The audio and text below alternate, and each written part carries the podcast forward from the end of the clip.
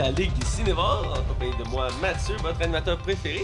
Et c'est une émission spéciale Noël, et c'est aussi notre dernière émission de l'année, parce qu'on va prendre une petite pause pour le temps des fêtes. euh, et je suis toujours avec Max. Comment ça va, Max? Ça va super bien, toi, mon beau. Ça va super bien aussi. Euh, Un peu triste que ce soit une dernière de l'année déjà. Écoute, 2017 a passé super vite. Euh, et euh, vous entendez les rires, euh, Hugo n'a pas pu s'en empêcher. On a encore notre invité. Ben oui, c'est Euh, encore moi. Ben, plus de collaborateurs maintenant qu'on est Ouais, plus, c'est un c'est un Collaborateur. c'est un collaborateur. On lui a trouvé une fonction, c'est notre trépied. Ouais. Alors, euh, À défaut d'avoir les moyens de s'en acheter un. ouais, c'est ça. On, coupe, on a un budget serré. Fait que Hugo, il nous coûte rien. Fait que... Voilà, voilà. Ça va, Hugo? ben oui, ça va super bien. Euh, Numéro 1. Good, good. Ben écoute, euh, cette semaine, on critique un gros film qui est juste, juste de sortir. C'est tout chaud. Fait que quelques jours à peine. Le dernier Star Wars, Star Wars The Last Jedi. Attends. C'est ça qu'on critique? Hein? Ah, Ben, c'est pas ça que vous m'aviez dit. Ben non, on a écouté Emoji Movie. dit Movie. Je sais que tu l'as aimé ce film-là, là, Ah, écoute, euh, j'ai vraiment pas eu l'impression que c'était du. avec Patrick Ah. Stewart. là. un caca, voyons. C'est du. euh, écoute, c'est. Il surjoue. Bref, euh, C'est un peu de la merde, son jeu. euh, sinon, euh, euh, on va parler entre autres de, de Fox et de l'entente avec Disney. On va parler aussi euh, de Venom. On va parler aussi de Gandalf et aussi de Punisher. Alors, sans plus attendre, on va aller du côté des chroniques. Les chroniques. Alors, on est du côté des chroniques et on commence toujours par ce qu'on a vu et écouté. Et je vais commencer avec notre collaborateur maintenant notre émission, Hugo, qui est, euh, je pense que ça fait 5 émissions que tu es là. euh. 5, 6. Euh, j'ai j'ai perdu un peu le compte. t'es là. Je pense que je suis rendu à 5. Euh, t'es rendu notre chouchou, écoute, régulier. Euh, donc, qu'est-ce que tu as vu? Je crois que tu as vu beaucoup de choses. J'ai vu beaucoup de choses, euh, des quelques films d'animation. J'ai eu beaucoup de temps libre depuis ma dernière visite. Euh, Beaucoup de films d'animation, dont entre autres Hôtel Transylvanie 1 et 2. Ah, je Ben, sais le- que ça te pogné cette série-là, je les ai pas encore écoutés. Exactement, le 3 est annon- vient d'être annoncé, donc je me suis dit, ben, je vais écouter les, les deux premiers. Je pense que j'avais pas vu le 1 encore. J'avais vu le 2, mais pas le 1. Donc, Le je 2, il est vraiment en dessous du 1, là. Ouais, un petit peu, ouais. Mais ça reste-tu bon? Je les ai Ça, jamais ça- vus. ça reste bon C'est quand correct, même. c'est C'est correct. Ok, ok. Ensuite, euh, parmi mes films préférés, j'ai vu Retour vers le futur 3. Ah. Lui aussi, c'est le moins bon, les trois. Non, moi je trouve que c'est le meilleur. Le Il- troisième, Ah. c'est le meilleur. Mec, Je je trouve, Future 3, tu trouves que c'est le meilleur? je trouve que c'est le Meilleur que le premier. Mais le 1, c'est le meilleur, mais il reste que. C'est quand même meilleur que le deuxième. Ah, le deuxième! J'a- J'adore cette trilogie-là. Puis euh, une petite anecdote sur ce, ce film-là. Euh, Mon grand-père, il aime beaucoup le- écouter des films, mais lui, il aime pas la science-fiction. Sauf qu'il aime beaucoup la trilogie de Back to the Future. Puis son préféré, c'est le dernier, parce que le dernier, c'est plus réaliste, ça se passe dans un Far West. Donc il aime beaucoup ça pour ça. Puis euh, il, me, il me dit tout le temps que le troisième, il trouve que c'est le meilleur. Même si honnêtement, c'est c'est le moins bon de la gang. Mais il reste qui est bon, là, c'est Back to the Future. C'est écœurant. là. Les films de même, ça existe pas, là, ça existe plus. Là. C'est- Je sais pas si on va avoir la- un jour la chance de le critiquer ici euh, au serait- podcast. On s'en mais avait parlé. Si, Ouais. là. si, si on, on- on en parle, euh, c'est sûr que moi, je vais trouver ça bizarre qu'à la fin, Doc revient, mais avec un, euh, un train, alors que techniquement, Le train n'existait pas. le train, je sais pas d'où est-ce qu'il apparaît. Est-ce que tu et- potcher la fin du film, toi? Ben, Ben, tout le monde l'a 30 vu, ans, là. Le film a 20-30 ans, là. Écoute, euh, Fallait que je fasse mon. mon, mon- Euh, avec un, un, un convecteur temporel, puis tu fais comme, mais d'où est-ce qu'il sort? Il dit, il dit qu'un scientifique a toujours, un inventeur a toujours un, un plan B. euh, c'est ça qu'il dit à la fin pour expliquer son train. Mais il y a, il y a une logique. Si tu écoutes le, le film, là, tu peux décider des éléments qui expliquent. Entre autres, qu'il a passé des années puis qu'il a rendu avec des enfants. Oui. Donc ça a pris des années avant de pouvoir revenir. Ouais, voilà. Ça fait des années, j'ai pas vu de 3. J'ai vu le 1 puis le 2 l'an passé, mais le 3, je suis comme, ah non, pas le 3. Mais par exemple, coffret DVD, puis de temps en temps, je les réécoute, puis c'est toujours aussi bon Là, il y, a, il y a aussi la série animée, que j'ai le coffret DVD qui vient avec la série Ah, animée. fait Il y avait un dessin animé, the Future. Hein? Je savais Ouais. même pas pour elle. Il est sorti un jeu vidéo, puis dans le jeu Ouais, vidéo, euh, il retourne vraiment beaucoup trop loin en arrière à l'époque des dinosaures. Entre autres, ouais. Ben, je sais. Ok, voilà. ouais, tu sais, tu euh, il y avait comme sur la Terre qui faisait un quatrième. Mais Ben, le vidéo, c'est comme la suite C'est du comme 3, la là. suite du 3. Ah, ok. C'était fait par ceux qui. Euh, Ah, Telltale, Telltale, c'était- ouais. ouais. Je pense que c'est leur premier jeu en Il me plus. semble aussi, ouais. Ok. Puis T'as-tu autre chose? euh, j'ai plus, ben, autre chose. Euh, Plutôt aujourd'hui, j'ai regardé euh, Invincible, un film historique qui se Euh, passe pendant la Seconde Guerre euh, Réalisé par Angelina Jolie, si Exactement. Angelina Jolie qui raconte euh, l'histoire d'un coureur olympique euh, qui s'enrôle dans la. qui finit par être enrôlé dans l'armée, mais on voit pas Euh. cette partie-là. Mais euh, voilà, donc euh, toute son histoire qui, qui a C'est vécu très au dramatique, Japon, hein. très dramatique. Euh... T'as dormi combien de fois dessus? ah, aucunement, j'ai Ah, pas dormi. c'est- c'est Parce que Max aime pas Angelina Jolie, tu sais. euh, il- Secrètement, il Mais la trouve belle. mais- Angelina joue pas dedans, c'est Non, elle qui l'a je sais. dirigé puis que Mais c'est la directrice. c'est comme Dunkirk, ça me parle pas ces films-là, là, c'est... Je sais que t'as de la misère avec ces genres de films-là de Ouais, guerre, hein. Moi, ça me... faut vraiment que t'aies euh, une gimmick pour m'accrocher. Sais, C'est sûr, j'ai mis euh, celle de Ryan, là, je veux dire, je- Mhm. je je suis humain, là. Le prochain qu'il faudrait que tu vois, c'est Fury. Je sais pas si tu l'avais vu. Non, je l'ai toujours pas Mais celui-là, je voulais le voir, parce que j'aimais le principe qu'ils sont payés dans un tank. Ouais, c'est ça qui m'intéressait. Le concept, Mais- il est bon. C'est ça, il y a un concept, mais là, l'histoire d'un gars qui va se surpasser, je suis comme... Ah, je m'en C'est ça, calisse. ouais, dans Non, mais genres de camps sont- de concentration japonais, donc euh, Ouais, Bref. parce que les Américains font... que- Ben bref, voilà.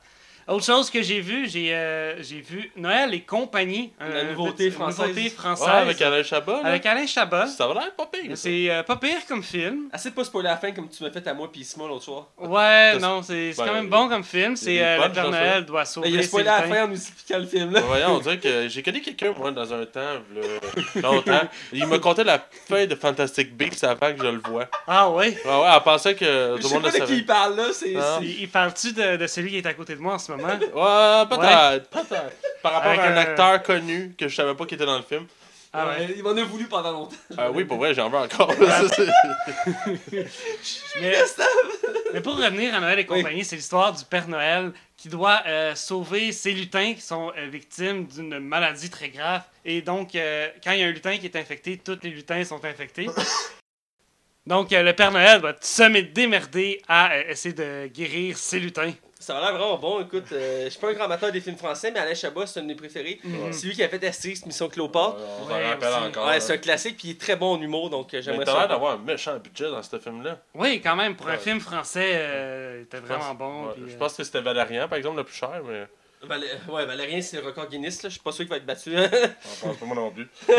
Bref, t'as-tu vu autre chose? J'ai, euh, pour finir, euh, j'ai regardé Interstellaire. euh, Ah, Euh, J'avais déjà vu, Ouais. puis là je voulais le réécouter juste pour la musique. D'après moi, il va venir culte, ce film-là. Écoute, je l'ai pas encore vu. Tu l'as pas encore T'as vu? pas vu Interstellaire? À chaque fois que ça la donnait pas, genre j'étais censé voir Kisma. Euh, finalement, on a écouté un autre film. Là. Après, je, je l'ai téléchargé pour l'écouter. J'arrivais pas à trouver une version québécoise. C'était de la merde. Finalement, j'ai reporté ça puis j'ai laissé tomber ça à l'eau. J'ai pas pu l'écouter encore. Wow, mais c'est un, c'est un grand film. C'est un Je grand sais, je sais, faut que je le vois. C'est euh, Juste par la c'est mes musique. acteurs Là. préférés qui le fait en plus. Qu'est-ce que t'attends? T'as Nolan, Matthew McConaughey qui font un film culte, pis toi t'es comme Ah, putain. Attends, attends, attends. Matthew McConaughey. Ah, il est tellement bon là. Surtout cet été, j'ai vu dans la tour sombre là. C'était du chef-d'œuvre là. Ouais. il faisait Oh. son méchant là. Je suis méchant. Parce qu'il a toujours voulu faire un rôle de méchant, c'est pour ça que d'après moi il a accepté Ouais. ce rôle. Voilà, juste, j'ai écouté juste parce que, entre autres, la musique est vraiment bonne. J'ai, ouais. j'ai une partie des soundtracks dans mon téléphone, Ouais, la euh, musique. non, je suis d'accord avec toi. fait par Hans Zimmer d'ailleurs. euh, Hans Zimmer, euh, c'est un, un Bref, il faut que je l'écoute bientôt, ça c'est sûr. Ça fait longtemps que je me dis, faut que je l'écoute. Voilà, faut que tu l'écoutes. Écoute-le! Écoute, Hugo, t'as écouté beaucoup de choses. Je vais être du côté de Max. euh, Euh, Max? moi, j'ai pas grand chose parce que j'étais en fin de session. Je finis la semaine prochaine. Fait qu'après ça, après ça, pendant les vacances, je vais t'occuper pas mal, mais je vais avoir plus de temps. Puis j'ai commencé Punisher enfin. Oh, J'ai juste écouté les trois premiers épisodes. C'est Ah. tout ce que j'ai écouté cette semaine. Mais écoute, pour l'instant, j'aime ça. C'est slow, par exemple. C'est Ouais, vraiment slow. Là. partir, ouais. Mais euh, j'aime le fait qu'on va sur le côté psychologique du personnage. Je trouve que ça fait changement des autres personnages qui étaient comme. Ah, donné, Luke Cage, on s'en colle. C'est de sa vie, là. Ça n'a pas de sens, ça. Puis là, lui, je trouve que c'est intéressant. Puis je- je- il était peurant dans sa façon d'agir. Puis il y, a, il y a vraiment une intrigue en arrière. Puis tu te demandes vraiment ce qui s'est passé. Puis t'as vraiment hâte de, de savoir. Puis tu le vois qu'ils ont gardé quand même. Tu sais, oui, c'est un tueur, on se cachera pas, là. Mais il y a, y a quand même un côté héroïque. Puis une. euh, comment on appellerait ça? Mais c'est un anti-héros, là. Ouais, Ouais, c'est ça. C'est un, un Deadpool, là, si tu veux, dans dans, même gamme, là. ouais. dans, dans l'imagination. Ouais. Mais euh, ouais, c'est juste ça que j'ai écouté cette semaine. Écoute, euh, après Euh, Chaque fois que j'ai fini la série, elle est vraiment bonne. Ben, moi, je me suis prévu, pendant ma- mes vacances, là, je te clenche ça. oh, ouais, c'est ça, c'est ça. J'ai- juste arrêté parce que j'ai plus de temps. Ah, je, je comprends, non. Fait que, On te comprend, on te comprend. Mathieu, je te relance, vas-y. Euh, moi aussi, j'ai vu quelques petites choses euh, cette semaine. Euh, j'ai vu deux films, entre autres. J'ai vu euh, L'an 1 des débuts difficiles, une comédie avec euh, Jack Black et euh, j'ai oublié le nom de l'acteur, mais c'est. Michael Cena? Michael Cena D'accord, c'est- C'est celui qui fait. Euh, j'ai oublié- Scott Pilgrim. Ouais, Scott. Pilgrim. Je, je, je sais pas son nom par cœur, lui, encore. c'est C'est mauvais comme film, hein? Ben, moi, écoute, Jack Black, c'est un de mes acteurs préférés. ouais, moi aussi. Puis il y a des bouts de drôles dans le film, c'est sûr qu'il y a des longueurs. Ah ouais, il y a des bouts de drôle dans le film? Ouais. Il y a des, bouts de drôles. Il y a- Quand ça? il y a des beaux jeux de mots aussi, genre la ville Sodomie, là. Ouais, c'est c'est- c'est- c'est c'est qui qui en plus qui a réalisé ce film-là? Non, je sais C'est pas. euh, l'acteur qui est décédé de- des Ghostbusters. Ah, ouais, c'est Ah lui. C'est lui qui avait réalisé ça. Puis c'est lui qui avait réalisé Le jour de la marmotte aussi. Fait que ça faisait vraiment des années qu'il n'avait pas réalisé de film. Le monde avait vraiment une attente pour ce film-là. Puis une catastrophe monumentale. là. Moi, je l'avais découvert par hasard à la TV, puis je l'ai écouté parce que Jack Black, ça fait partie de mes acteurs fétiches. Et euh, je l'avais trouvé quand même drôle. C'est sûr, c'est pas le plus drôle des films de Jack Black. Reste que j'ai aimé euh, certaines tournures d'humour, puis aussi le côté historique, parce qu'il s'amuse à, Ah, à revisiter l'histoire de la Bible. Donc, j'ai bien aimé ce côté-là aussi, mais effectivement, il y a des bonnes longueurs dans le film, puis des jokes qui tombent à plat. Il y en a beaucoup trop, même, je te dirais. C'est ça le, plus gros problème du film. là. ça dépend des perspectives, mais je dirais que j'ai quand même passé un bon moment à l'écouter. Je l'ai vu, entre autres, avec. euh, je pense que t'étais là. Non, j'étais pas là. Ah. j'étais Mais pas moi, ça là. me gosse des jokes de C'est pipi l'autre que j'ai vu que t'étais là, c'est ça. Moi, ça, Ouais, me- c'est ça. ça me gosse des jokes de pipi caca. À un moment donné, ça vient que c'est Ouais, drôle. quand il y en a trop, ça, ça détruit le, le- Je te l'accorde, ça enlève le- la, la saveur. Mais une ou deux de temps en temps, c'est bien. Mais il y a un bout euh, vers la fin du film qui en shoot beaucoup. Moi, t'es comme. Passer à un autre style là, je veux dire. Ouais, ben c'est ça. Ouais, bref. J'ai vu un autre film que j'y vais avec toi euh, vendredi. Ouais. Qui est euh, Seven Sisters, qui est une nouveauté qui est sortie récemment. Avec euh, Willi- euh, William Dafoe. Euh, Dafoe. Dafoe? Dafoe? Ouais, William. Dafoe. Bref, un acteur que j'aime beaucoup. euh, qui C'est un acteur très polyvalent qui fait autant des méchants que des gentils dans les films. Et euh, dans le fond, c'est un film. euh, c'est- en ré- le, le résumé, c'est simple. C'est c'est un futur proche où que. Sur Terre, on décide de mettre une loi que chaque famille a le droit qu'il y ait un enfant. Parce qu'il y a trop de population, ils sont dit en haut de 10 millions, euh, 10 milliards. Exact. Et ils doivent trouver une solution pour réduire la population, donc il y a une loi. Fait que si tu as plus qu'un enfant, ils prennent tes enfants puis ils les congèlent pour qu'ils vivent plus tard dans une- un monde qu'ils ils auront le droit de vivre. Exactement. Du moins, c'est ça qu'ils font euh, supposer croire. Ouais, ben ça- la prémisse c'est de même. Et tu suis dans le fond euh, sept sœurs, c'est des jumelles, qui sont jouées par la même actrice, et qu'ils s'appellent chacun lundi, mardi, mercredi, jeudi, vendredi, etc. Vous comprenez Ils sont sept sœurs. quand Sept sœurs, voilà. Et ils ont chacun leur journée qui sortent. Et ont- ensemble, ils ont la même identité, ils doivent se partager une identité. Donc ces sept-là Ah, oui, sont oui. une personne. Donc là, ils ont su leur vie à travers cet univers-là, puis c'est très. euh, Le film est surprenant, j'ai j'ai aimé ça. Il y a certains trucs qui étaient prévisibles en soi. Là. Euh, Essaie de pas rien de spoiler non plus, Hugo. Ouais, je vais essayer. S'il Mais- te plaît, s'il te plaît, te Mais plaît, plaît. dès le début du film, on a pu faire comme des. euh, euh, euh, supposer des choses et ça a assez vite concrétisé. Reste que le film est bon et surprenant.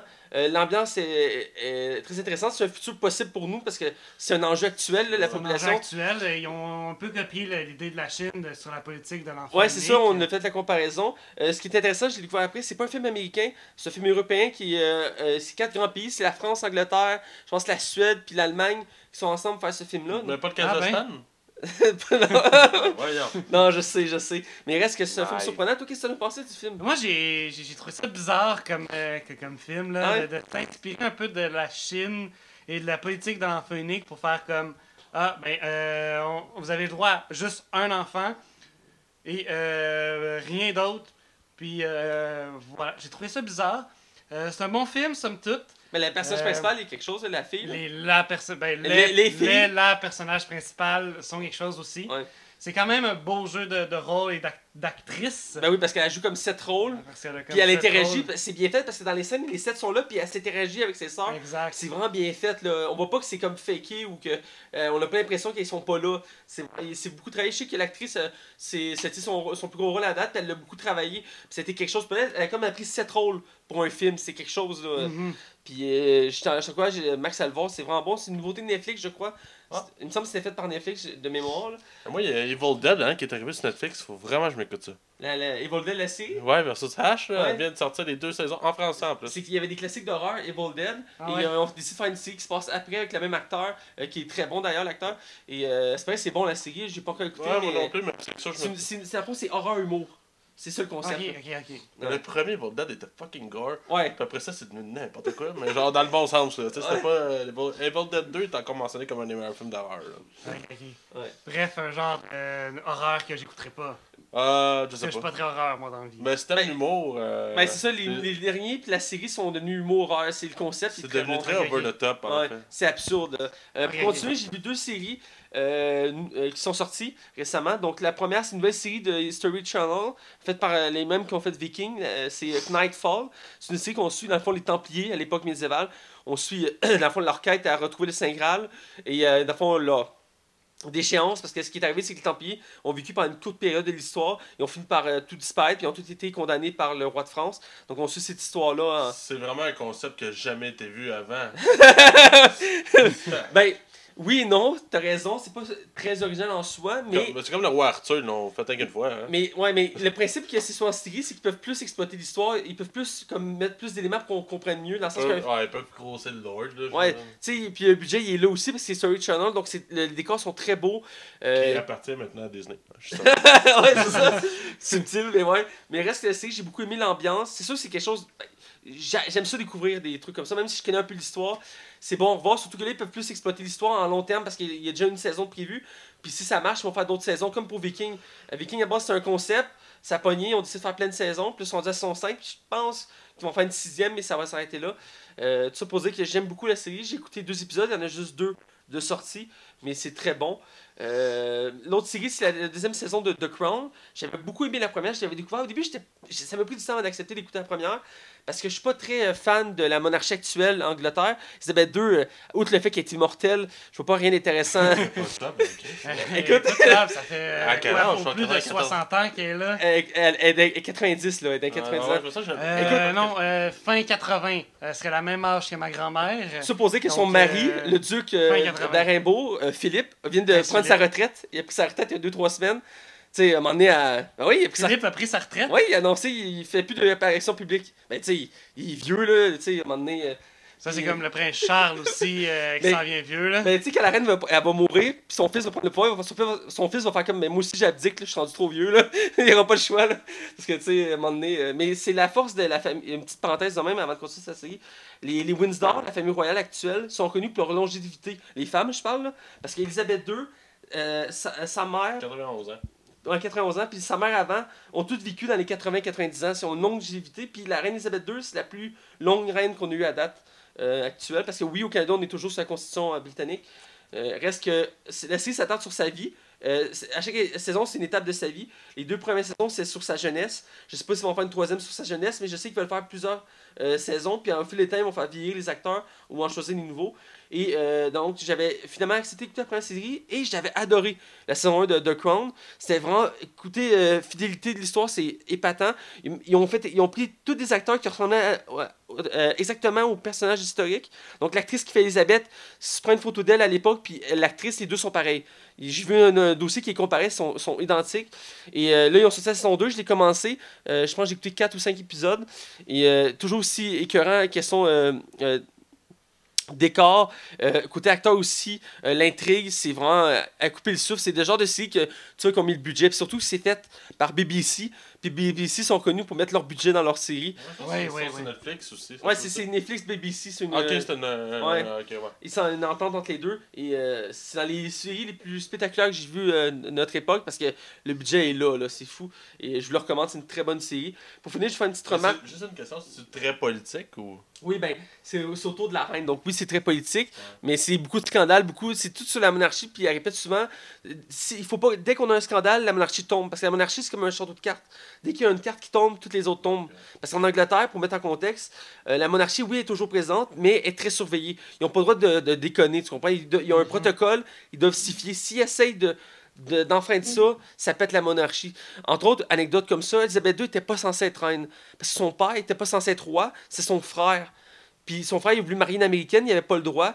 Fait qu'en faisant ça, il a décidé de refuser le trône. Fait que c'est son frère, son jeune. Ben, euh, le frère a dû abdiquer, on le voit dans le discours du roi, Ouais. son frère a dû puis c'est son abdiquer. petit frère qui est le père d'Elisabeth qui a dû prendre le pouvoir, puis lui il était pas prêt à ça, puis il bégayait tout ça. Et le discours du roi raconte cette histoire-là, c'est très bon. Et finalement, quand lui est mort, c'est sa fille Elisabeth II, parce qu'il n'y avait pas de fils, c'était juste des filles qu'il y avait. C'est Elisabeth qui a pris le pouvoir, et là, ben, c'est elle qui a pris la suite. Donc, euh, petite anecdote comme ça, mais la série est très bonne. Et euh, d'ailleurs, le premier épisode de la saison 1 de The Crown met en contexte, on voit le père d'Elisabeth, dans ses dernières années de règne, quand il est malade et tout ça. Bref, pour finir, je vais vous faire une petite euh, note sur la série de Orville qui vient de finir la saison 1, qui a été renouvelée pour une deuxième saison. Euh, c'est une série que j'ai découvert, que j'ai beaucoup aimé. C'est une série un peu dans le, style de Star Trek, mais euh, très humoristique. Et c'est fait par le créateur de Family Guy et d'American Dad.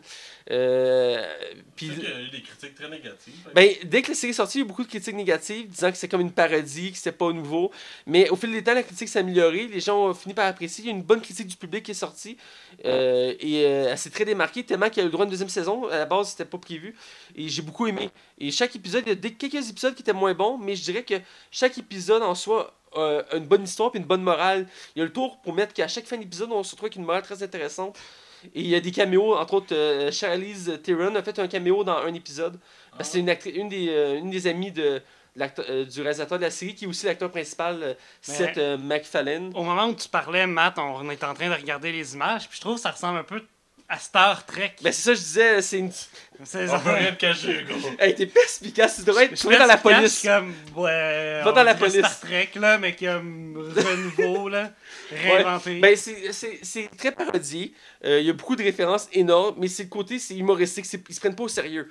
Donc, ils font des jokes, des jokes euh, vraiment humoristiques. Puis c'est dans le style de Family Guy, American Dad, si tu connais. Ces cartoons-là, les Griffins, c'est la même genre. C'est une un humour très euh, léger, accessible à tous. Et en même temps, ils font plein de références à la culture générale.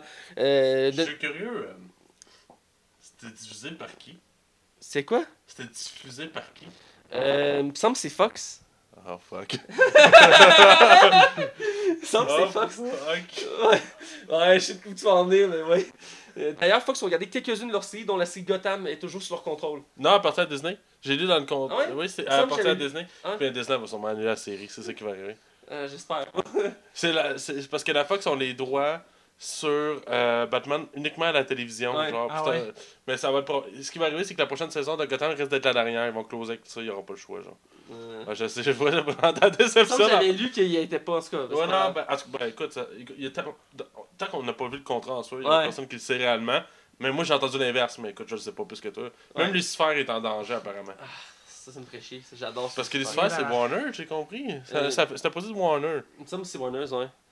Euh, en tout cas, on va faire un dossier que la, là-dessus. là. la fin de la saison, la finale de la saison 3 de Lucifer, vraiment, euh, il y avait un punch, c'est comme, ben voyons donc, je veux voir la suite. Puis, puis la, la série elle a un succès. Fait. Ouais, c'est vraiment bon, mais tout ça pour dire, pour Deauville, le, Ah ouais, épisode m'a beaucoup marqué, j'ai beaucoup aimé. Et ça ça m'a montré que c'est le genre de série que ça part difficilement, mais que des temps, il s'améliore. Euh, Il y a beaucoup de séries qui ça arrive récemment, puis il y en a beaucoup qui sont jugées, puis finalement, les gens les écoutent pas, puis ça tombe à l'eau. Comme Gotham. Gotham euh, m'a frôlé de tomber à l'eau à cause de ça, parce que la saison 1 était très boiteuse, puis ça a pris quasiment jusqu'à la fin avant que ça s'aligne pas mal. Et euh, il y a beaucoup de gens qui ont décroché avant, fait que ça a été risqué, puis Deauville, ça a fait ça. Mais la fin de la saison a vraiment un ton meilleur, et j'adore les personnages dans la série, ils sont tous bons. Euh, puis j'ai hâte de voir la suite. Donc c'était ma petite note, je le dis là-dessus. Donc on va être du côté des nouvelles. Euh, pas beaucoup de nouvelles cette semaine, c'est assez euh, limité, mais c'est normal, on arrive dans le temps des fêtes. Donc les nouvelles sortent au compte-gouttes. Euh, donc je vais te laisser y aller, Max. Moi, dans le fond, j'ai deux petites nouvelles. Dans le fond, il y a The Punisher, on- que je parlais il y a même pas quelques minutes, est officiellement officialisé. Hein? Ça se dit? Bien? Ça se dit? Bien? C'est officialisé. ça- Non, mais c'est officiel. Il C'est va... officiel que c'est officiellement officialisé. C'est exactement ça. Voilà. Non, mais c'est officiel, il va y avoir une saison 2. Netflix était fier de l'annoncer à, grand, à grande pompe. Je, je, suis un peu- je- je me demande comment ça fonctionne vu que là, ils ont la, euh, Disney euh, veut plus distribuer, c'est Marvel, mais ils acceptent que Netflix fasse une deuxième saison. Je pense que j'avais compris que les cinq personnages qui ont leur propre série vont rester sur Netflix, je pense. C'est ça Ben, c'est ça que j'ai vu parce qu'ils ont comme un contrat avec Netflix. que Ouais, pendant tant d'années, ils ont le droit de les exploiter, un truc du genre. Ouais, Puis ça. leur contrat finit, je pense, c'est dans deux ans, un truc du genre. Fait qu'ils peuvent pas être touchés pour l'instant. Par contre, quand l'année prochaine, quand Disney va avoir son propre, euh, comme son propre Netflix, Ouais. ils vont être diffusés aussi sur leur chaîne à eux. Fait qu'on va les utiliser sur Netflix et il sera plus juste l'exclusivité Netflix. Ça va être sur les deux plateformes. Ouais, c'est ça. Ben, ça, parce que ça appartient quand même à eux autres pour Ouais, faire ce qu'ils veulent avec. Là. Parce Ouais. que les Gardiens de la Galaxie 2 viennent d'arriver en plus sur, euh, sur Ah, Netflix. Euh, non, c'est ça. Fait que la série est officielle. euh, il va y avoir une deuxième saison. euh, c'est. Je veux voir ce que ça va donner. Ben, je sens qu'il y a un fort potentiel, mais je veux dire, parce que tu sais, l'histoire du Punisher à la base est assez simple. Ouais. C'est la vengeance. La saison 1 le montre très bien. Je me demande dans quelle direction on va aller dans la saison 2. Je connais pas tant le comics, fait que je sais pas des choix scénaristiques qu'ils peuvent prendre, mais j'imagine il y a de quoi à faire là. Moi, je dis ça, mais tu sais, c'est c'est sûr que ça ne va pas. Mais la- ils ont fait une nouvelle version récemment parce que Punisher a pogné une nouvelle version récente des C'est comics. eux qui tout le monde là. Ben, euh, euh, le Punisher maintenant, dans la nouvelle version, il y a une armure d'Iron Man.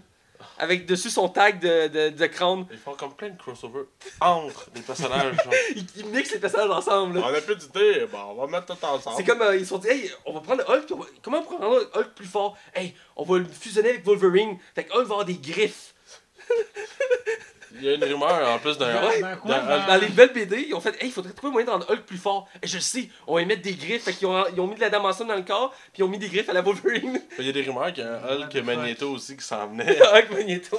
Avec Magneto. Ben, il n'y a pas ça- dans le, le prochain film des Avengers que t'as Hulk Iron Man? Ben, il y a des rumeurs- il y a, il y a une supposition qui disent que dans la- l'armure d'Iron- de, de anti-Hulk, c'est Hulk qui est dedans. Parce que la scène, comme on le voit, on peut prétendre que c'est pas Iron Man qui est dedans. En tout cas, Ouais, ben c'est c'est plus Bruce Banner en fait. Là. Ouais, ben probablement, ou euh, tu sais, ça peut être Hulk. Hulk a déjà eu des armures en tant que tel, même si c'est pas très utile pour lui, ça reste qu'il a déjà eu des armures. Ça me fait une petite parenthèse, j'ai sorti une nouvelle la semaine passée. Encore une fois, c'est le mix des personnages. Euh, le plus grand ennemi de Hulk, Hulk rouge, euh, est rendu qu'il a une armure à l'Iron Man lui aussi. Parce que, tu sais, ben, Parce qu'il manquait ça. Hein. ah, tu sais, il fallait le rendre plus puissant, là, après les griffes à la Wolverine. Bref, c'est mon petite parenthèse. Mais je suis content pour la saison 2 de Punisher. J'ai hâte de voir ce que ça va donner. C'est un peu comme pour la série Jessica Jones. Euh, on sait pas dans quelle direction on va aller parce que l'histoire est tellement simple. Ils l'ont dé- déjà exploité que là, ils peuvent faire ce qu'ils veulent avec le personnage. Donc, euh, c'est à voir. Euh, toi, t'as pas de Punisher, hein? j'ai pas vu de Je Punisher. te l'encourage, c'est très très bon. Mais écoute les autres avant pour te mettre en, en- en- dans l'historique, dans le sens que le, le début de la série de Punisher, c'est comme la fin de, de saison 2 de Daredevil, parce que ça finit comme la boucle. Euh, tu as pu le constater, Max, le début de Punisher, ça va vite, tout ça. Bref, Donc, euh, tu me Je- conseilles d'écouter quoi avant de. écoute toutes les séries de Marvel qui sont sorties à date. Toutes les séries de Marvel. Donc, euh, si tu veux faire plus simple, écoute les deux saisons de Daredevil, puis après écoute Punisher. Daredevil, Punisher, parfait. Puis si tu veux voir, ils ont fait une sorte d'Avengers, c'est des Defenders qui réunissent tous les personnages de Marvel. Et les Defenders. Ouais. Puis si après t'es aimé, tu peux écouter Luke Cage, puis Iron Fist, puis Jessica Jones. Je pense qu'ils sont déjà dans ma liste de trucs Ah. à écouter d'ailleurs. dans- Oui, Max? Je peux te reprendre ma nouvelle? Oui, vas-y. Ah oui, bon, c'est ça, c'est- on était dans mes nouvelles. Pour, soit dit en passant, cher spectateur. Ouais. Non, euh, dernière nouvelle, euh, parce que oui, c'est déjà ma dernière. Euh, Woody Harrelson, un acteur que je pense que Mathieu et moi, on aime vraiment, Ouais. vraiment beaucoup. justement, il a joué récemment dans le dernier Planète des Singes. A été officialisé dans le nouveau film de Venom avec Tom Hardy. Le problème, c'est pas un problème vraiment, là, mais on ne sait pas quel personnage il va jouer dans le film. Ouais. On n'a aucune idée c'est quoi, mais on sait juste qu'il était attaché au projet officiellement. Et on, écoute, on sait rien de ce film-là. C'est On- on, que- sait pas ça va être lequel. Euh, qui va incarner Venom Pas l'acteur, mais je parle. Est-ce que c'est euh, Eddie Brock? Est-ce que on le sait pas Ouais. euh, On sait pas ça va être quoi le film. Va être tourné sur ce qui a été déjà fait en bande dessinée ou on s'en va Ben, ailleurs ils disent qu'ils veulent faire euh, baser ses comics récents de Venom ou que, dans le fond, il devient un anti-héros. Là. Ouais. Euh, Dans les comics récents, c'est ce qui est arrivé. Donc, euh, En tout cas, on verra bien, Ouais. mais je suis intrigué. ouais, moi Fait aussi, je suis intrigué. Tu sais, c'est qui Woody Harrelson, Hugo? Euh, C'est le mentor ouais. de Ken ici dans Ah oui, oui, oui, oui, oui, ok. Ouais, oui, voilà. ok, je vois. Il a la, il a la gueule, euh, j'aime bien sa gueule. C'est le méchant dans, dans dernier Plan des singes, mais j'aime bien cet acteur-là, il a une bonne gueule. Euh, pour mes nouvelles, moi aussi des courtes nouvelles, excusez-moi, j'ai accroché un mur. c'est au sujet de la série, euh, parce que Amazon ont décidé de, de créer une série de, sur Seigneur des Anneaux, qui ont lancé Game of Thrones. Ils ont vraiment dit euh, que eux, c'est pour ils l'ont vraiment dit en vrai, c'est pour compétitionner Game of Thrones, parce qu'il y avait une série aussi grosse pour attirer autant de public.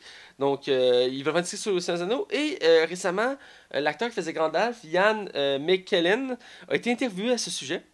Et euh, il a dit qu'il qu'il voyait pas d'autres acteurs que lui pour faire Gandalf, donc il ne s'élancerait pas de leur faire. Il se trouve pas assez vieux encore pour pas faire le rôle, parce qu'il dit en jour que le personnage, le personnage en soi a 7000 ans. Donc euh, il, il est toujours assez jeune pour faire le personnage. Mais quel âge qu'il a, Yann McKellen?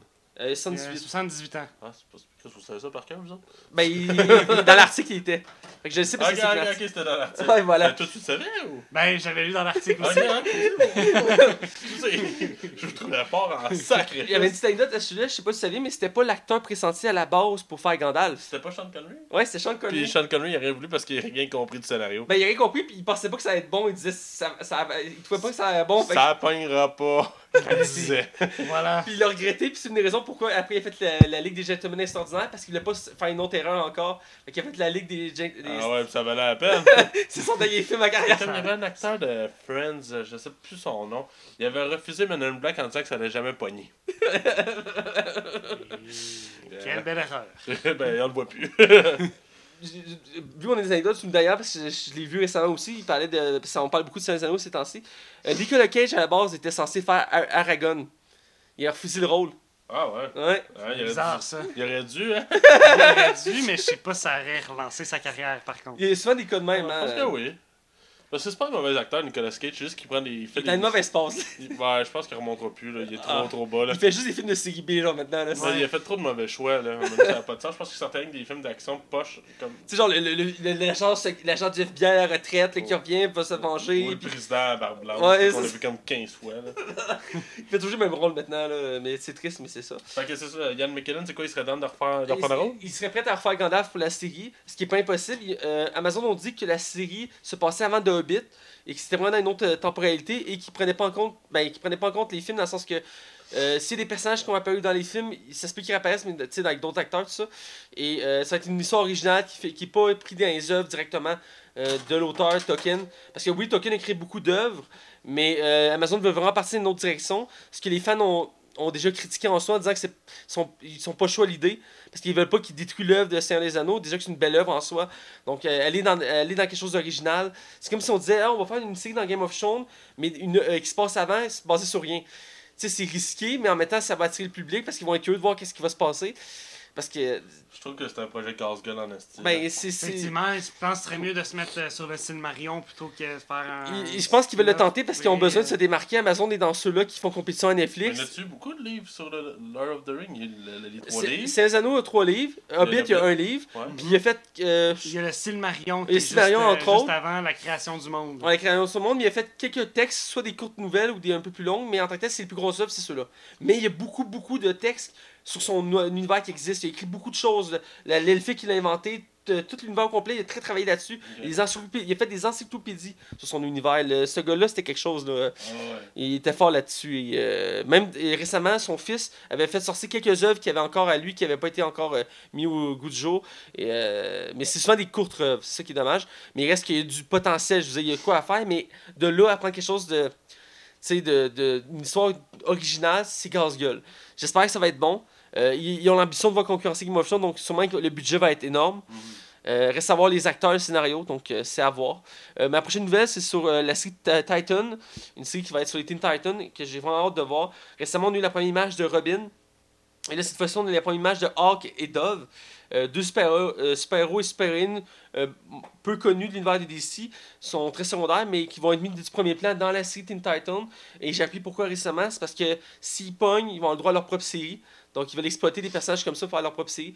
Donc, euh, c'est un duo ensemble euh, euh, qui ont des pouvoirs de super force, qui peuvent voler, des super sens, qui peuvent entendre loin. C'est un peu comme Superman, mais sans les yeux laser ou d'autres trucs comme ça. C'est plus sous catégorie. Et euh, entre autres, l'acteur qui joue Hawk, c'est lui qui faisait Aquaman dans Smallville. Euh, que, je sais pas si vous vous rappelez. Dans... Ben, toi, je sais que t'as écouté un peu Smallville.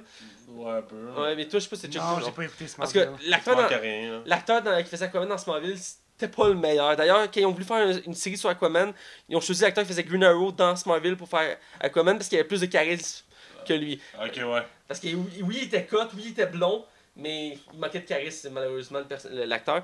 Mais reste que c'est lui qui fait Hulk, puis Dove, c'est une actrice un peu moins connue. Reste que les costumes, encore là, on voit que la qualité est au rendez-vous. Un peu comme pour Robin, c'est très moderne. Euh, ça, ça montre qu'ils mettent le budget sur la série, ce qui est récemment dans les séries super-héroïques, c'est très critiqué, c'est qu'il manque de budget. Donc euh, là, on dirait qu'ils veulent mettre euh, beaucoup d'enfants, surtout d'ici qui veulent se rattraper, euh, parce que leur univers euh, film marche pas super bien. Donc là, avec les séries, ils sont très forts, donc ils veulent rester forts.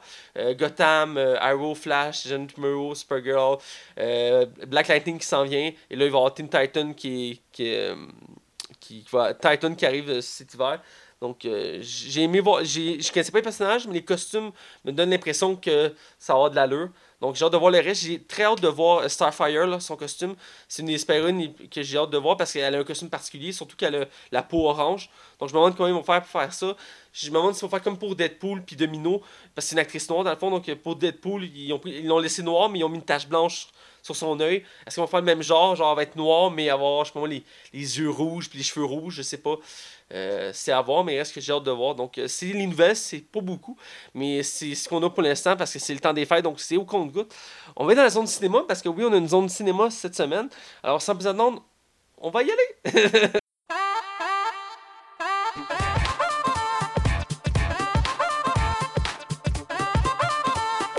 Bienvenue dans la zone cinéma.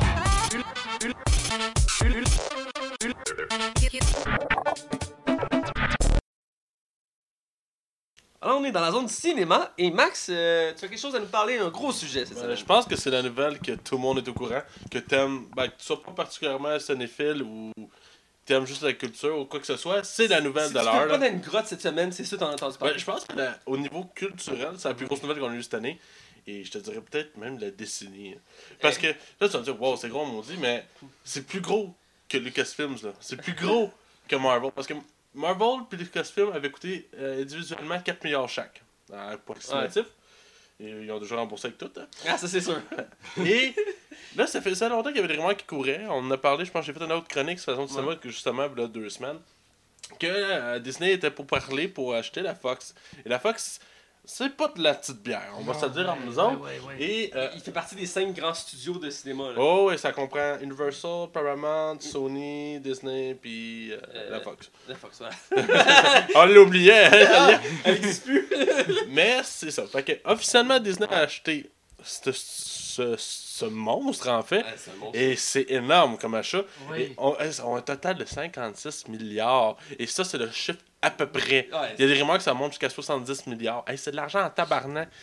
Mais tu sais, ce que j'ai compris, c'est que c'est des paiements qui sont faits. euh, c'est sur un long terme. C'est pas nécessairement rapide. Puis euh, ce que j'ai compris, c'est que certains des boss de la Fox vont pouvoir intégrer Disney puis avoir des décisions autour de la table. Et c'est pas du monde nécessairement correct, mais en tout cas, c'est ça, ça j'en reviendrai un jour peut-être là-dessus. Et dans le fond, là, ce que ce qu'on parle, c'est que Disney a acquéri, là, je vais en premier lieu sur les propri- propriétés intellectuelles qu'ils ont maintenant.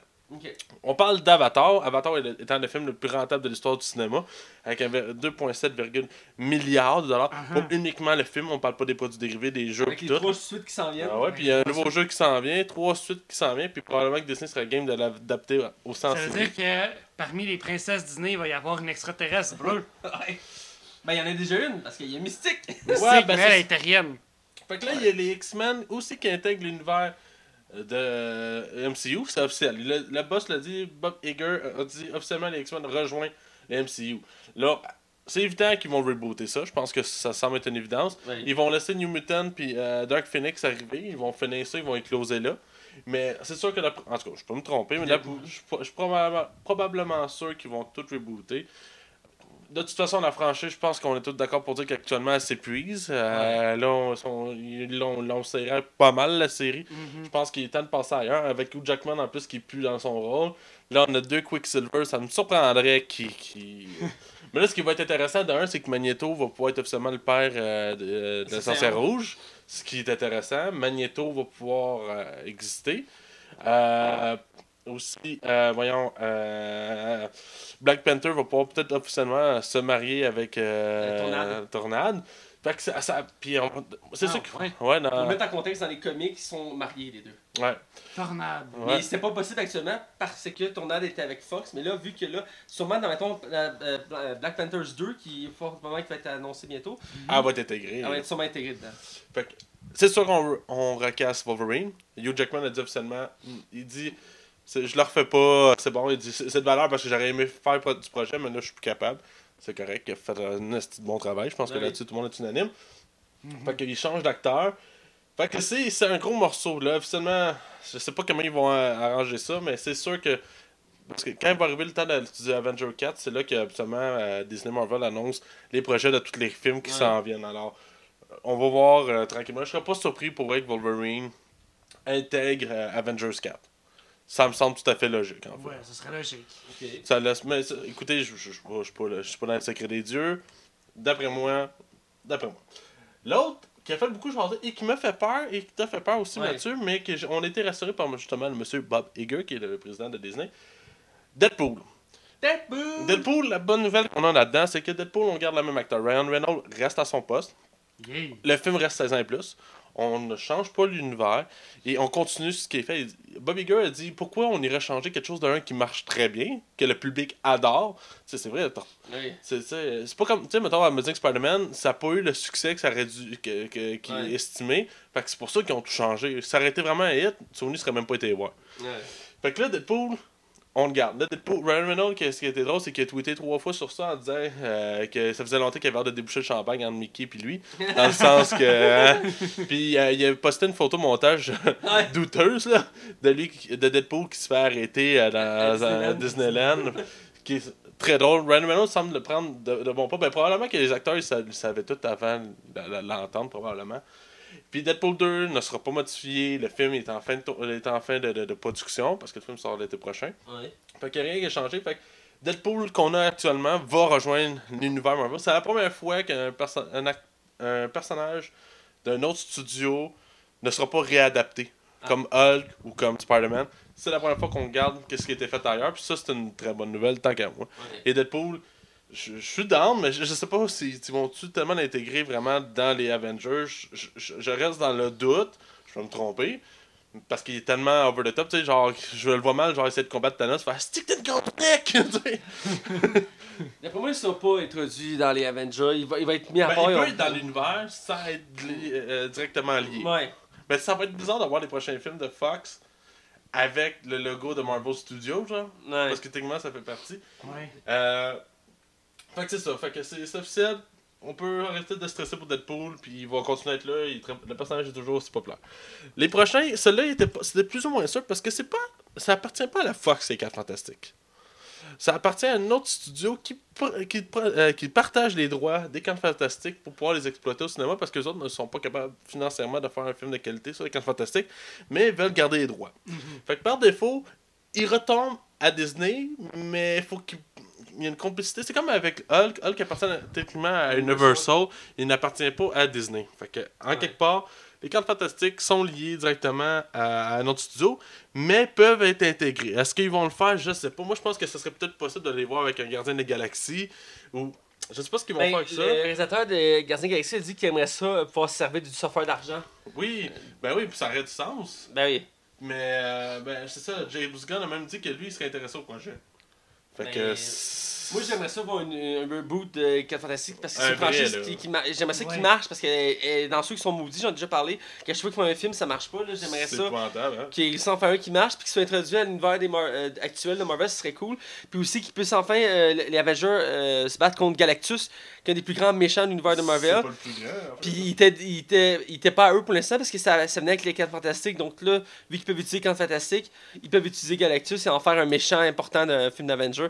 Ce serait cool. Ouais, absolument. D'accord avec toi. Excusez, je viens de prendre une gorgée. L'autre grosse nouvelle, puis celle-là fait peur. C'est les Simpsons, officiellement font partie de Disney. Le problème que vous allez me dire, c'est que j'ai lu beaucoup sur le cas des Simpsons. Parce que même si c'est une série que j'ai décrochée malheureusement, et pour diverses raisons, je pense que c'est la qualité des dernières saisons, je trouve qu'elles sont plutôt douteuses. Euh, la raison pourquoi les Simpsons étaient en- les codes d'écoute étaient en chute, justement à la qualité, et le monde accrochait moins, écoute, on est rendu quand même pas loin de 30 saisons, on a peut-être même dépassé 30 saisons, faudrait que je vérifie. Mais là, ce qui arrive, c'est que la raison pourquoi que ça continue à jouer, c'est que la Fox s'est gardée, parce que les Simpsons ont servi à la Fox de tremplin pour un marché. Et euh, c'est une des séries qui a rapporté le plus d'argent à la Fox dans toute l'histoire de la Fox. Puis c'est une émission qui joue à tous les jours, vraiment à tous les jours. Et pour eux autres, c'est comme, oui, on est prêt à investir de l'argent parce que cette série-là a fait, par- fait partie de l'intégrale de la Fox, l'identité de la Fox. Et ça faisait partie vraiment de leur euh, patrimoine, si tu veux. Et ils voulaient pas se débarrasser de ça, même si les codes d'écoute étaient plus vraiment là. Parce que no- normalement, cette série-là aurait dû être annulée. Ben, je, suis d'accord avec toi que les dernières saisons sont en perte de qualité. Puis que, effectivement, depuis un certain temps, elle aurait dû être annulée. Mais c'est tellement une série culte que. Je trouve ça risqué, mais d'après moi, j'ai deux hypothèses, puis ces hypothèses-là, on va en reparler à la fin. Ok. Euh, sinon, prochaine euh, film, écoute, j'essaie de faire ça j'en ai beaucoup, mais c'est vraiment une grosse acquisition, puis là-dedans, j'en skip. Kingsman fait officiellement partie de, la, euh, de Disney. Euh, le troisième film est déjà en préparation. Est-ce que ça va arriver ou est-ce que ça va être annulé? Je pense pas parce que les deux films ont quand même bien marché. Le deuxième un peu moins, mais ça a bien marché. Je pense que Disney va laisser aller le projet, mais c'était c'était encore à penser. L'air de glace. Ah, La- une des plus grosses Oh franchises de films animés actuels. Exactement, mais les- la qualité est perdue un peu. Ah, Ben- J'espère, ils, ils ont trop pressé le citron, sur Ben, mon c'est avis, ça. sur euh, l'air de glace. Je sais que le dernier, c'est un désastre. Là. Moi, j'ai l'impression que ça il n'y en aura pas Écoute, je sais pas, je peux me tromper, je suis pas dans le, le- le secret des dieux. Mais j'ai dans le doute qu'il en fasse un autre. En tout cas, on verra bien. D'après moi, le Ils peuvent le rebooter. ouais. Euh, L'autre. Rebooter la série L'air de glace, ce serait un peu étrange. Sinon, il y a des X-Files. Euh, ils, sont, ils sont revenus depuis quelques années. Ouais, ben c'est ça, il y a une nouvelle saison qui s'en vient. Probablement, c'était déjà une oui la dernière. Euh, Disney, ça ne pourra pas les empêcher, par exemple, de rebooter ou d'en faire un nouveau film, ou parce que ou les, les placer sur un contenu original sur leur plateforme qui s'en vient. Euh, sinon, la planète des singes, eux autres qu'ils ont aussi. Une, euh, ça, c'est gros aussi comme Oh oui, puis ça, c'est... Ils sont Mais rendus à 10 films. Là. ça, ça me surprendrait pas qu'ils fassent ça. Ils vont faire de quoi avec ça, ça c'est sûr certain. Eh, C'est sûr, ils ont- je pense qu'on dit à 10 films actuellement. Ah là. ouais. C'est- Il- Tu peux pas laisser ce franchise-là mourir. Du film, est inclus le, le reboot ou pas? Euh, Le- le- L'essai du Je reboot. sais plus si je l'ai De Tim introduit. Burton, là. C'est Tim Burton qui l'avait fait? Ouais. Ah, je me rappelle. Je sais pas si je l'ai compté, mais il me semble qu'il est dans le 10, ouais. Ben, d'abord, ils vont laisser la série, euh, la, la, la franchise dormir un petit peu pour Ouais, la ramener. ils viennent de finir leur trilogie. Donc, Ouais, puis c'est une trilogie qui a eu un méga succès. Des fois, c'est dur d'en passer là-dessus. L'autre, c'est. euh, là, c'est délicat. c'est- ouais, ça, c'est Je vais parler des deux, parce qu'il n'est pas mentionné dans l'article que je vous montre, les gars, mais. Disney acquiert Alien et Predator. Alien Covenant est un échec total, autant critique que commercial. Ouais. Prometheus a pas marché autant qu'on voulait. Je sais pas, je pense que pas que la franchise revienne. Euh, ça va sûrement être mort pour un moment. Peut-être l'exploiter au niveau des jeux vidéo. Pour Alien, je pense qu'on peut être inquiet. Euh, écoute, ça avait déjà pris des années avant qu'on ait un nouveau Alien. On s'en allait les AVP. Je sais pas. Fait que je- C'est- Ouais, moi je suis inquiet aussi. Euh, Disney puis euh, Alien, je pense pas que ça va marcher non plus. là.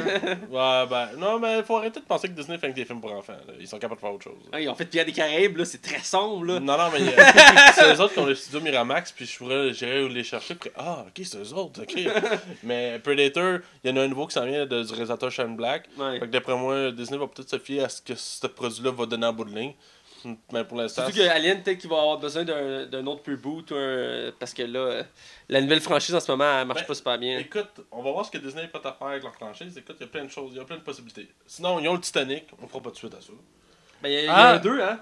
Ouais, non, je Ah, mais il y aura pas un Titanic 2, je suis bien Eh, triste. Ben oui, il y a un 2. Ouais, ça a l'air que c'est- le projet a coulé. Il y a un 2. Le projet a coulé. Eh oui. Et les gars, je suis sérieux? je sais, il y en a un deux, je l'ai vu, je l'ai vu. Il y a un 2. Va voir sur Google, il y a un 2 qui est sorti. Ah ouais. Ouais, directement euh, sur DVD. C'est eux autres qui ont la Ah. série. C'est eux autres aussi qui ont la série 24 heures chrono. Oh, avec leur spin-off que. Qui marche plus ou moins. Ouais. Prison Break, bon. Ben, il y a une nouvelle saison d'annoncée, là. Ouais. Family Guy. Oh, le concurrent direct aux Simpsons.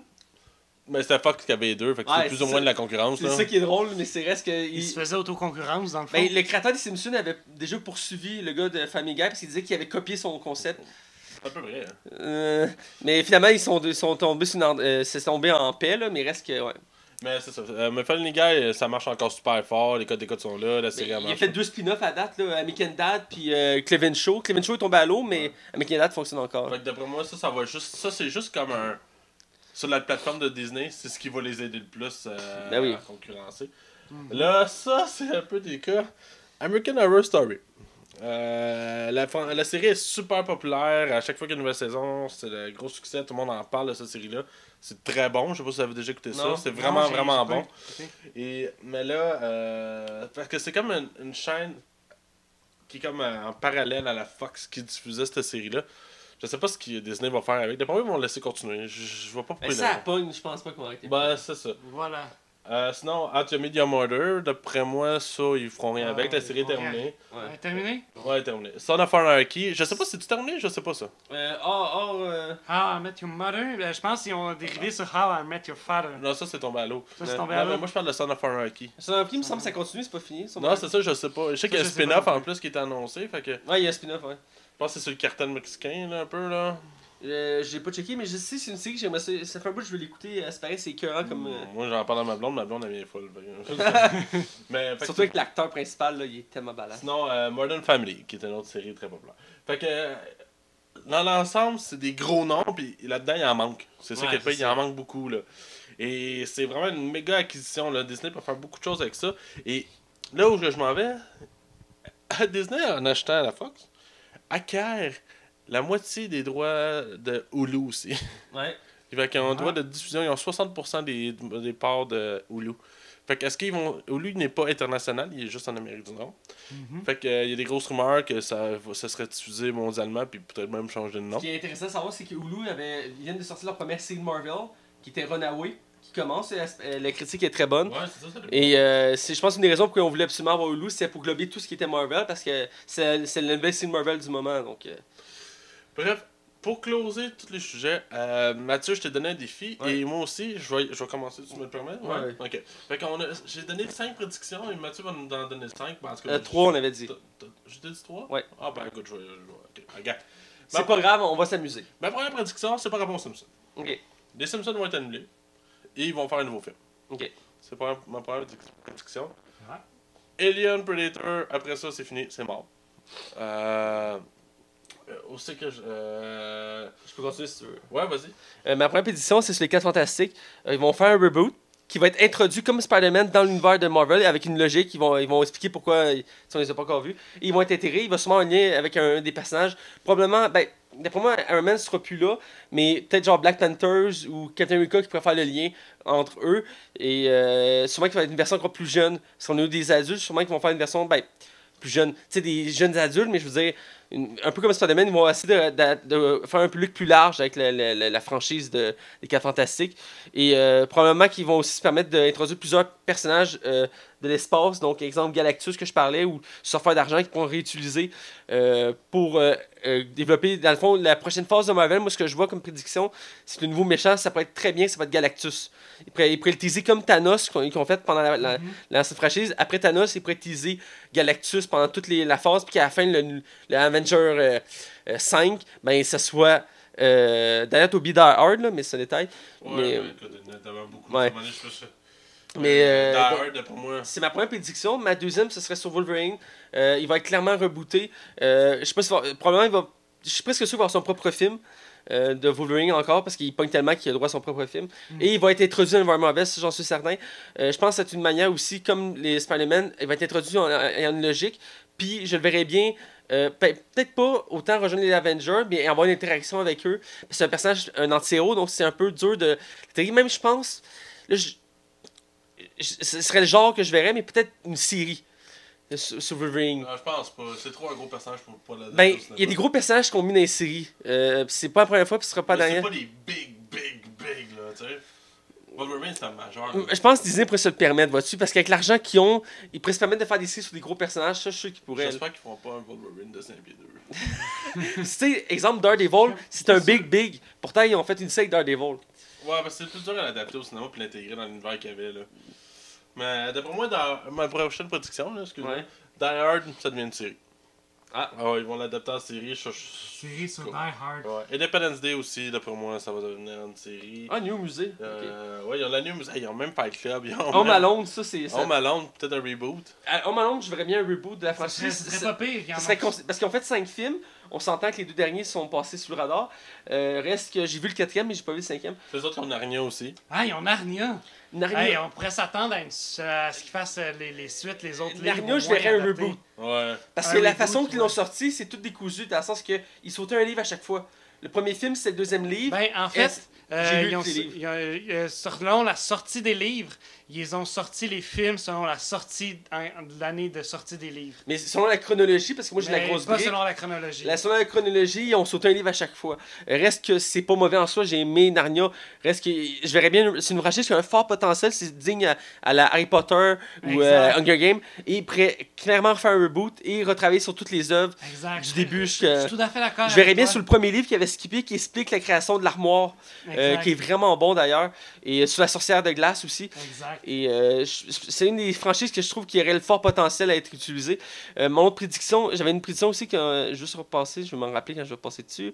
Ah oui, Kingsman. Euh, Kingsman, c'est une franchise qui est très forte, mais après le troisième film, je verrais bien une série. sur- Ouais, ça pourrait être faisable. une série d'espionnage ce serait très conceptuel, puis ça fitterait avec le, le fait qu'ils veulent se créer leur propre plateforme Disney. Il faut qu'il y, ait- il faut qu'il y ait des séries originales, puis des franchises comme ça, ça, ça, ça se prête très bien au jeu de série. Là, ils ont, ils ont Ben, un peu comme euh, à la Hawaii 5-0. euh, Style. style. Ouais. Fait que j'ai une dernière chose. Ouais. Puis après ça, on sort à la critique de Star Wars. Ouais. Exact. Votre appréciation de l'achat de Disney à la Euh, personnellement, je suis assez étonné. Euh, surtout quand j'ai vu tout euh, ce que Disney allait acquérir, donc euh, en- entre autres les Simpsons. Euh, je vais reprendre les mots que mon frère euh, a publiés sur un, un des statuts à Mathieu, comme quoi euh, Lisa, allait, Lisa allait devenir une Oui, princesse je l'ai vu Disney. passer, je l'ai trouvé drôle. J'ai j'ai trouvé drôle, j'ai en fait, hey, j'avais pas pensé, Lisa, une princesse Disney. Ouais. Donc, toutes les nouvelles princesses Disney qu'il va y avoir, entre autres. Puis, euh, tout ce que je vois que Disney acquiert, je suis comme. J'ai un peu peur aussi en même temps que, comme quoi, Disney euh, va peut-être avoir le monopole sur une plupart des séries puis des films. Ouais. C'est ma crainte. C'est c'est juste ça. Moi, mon opinion, euh, c'est que d'un côté, j'ai peur. Évidemment, c'est normal, j'ai peur.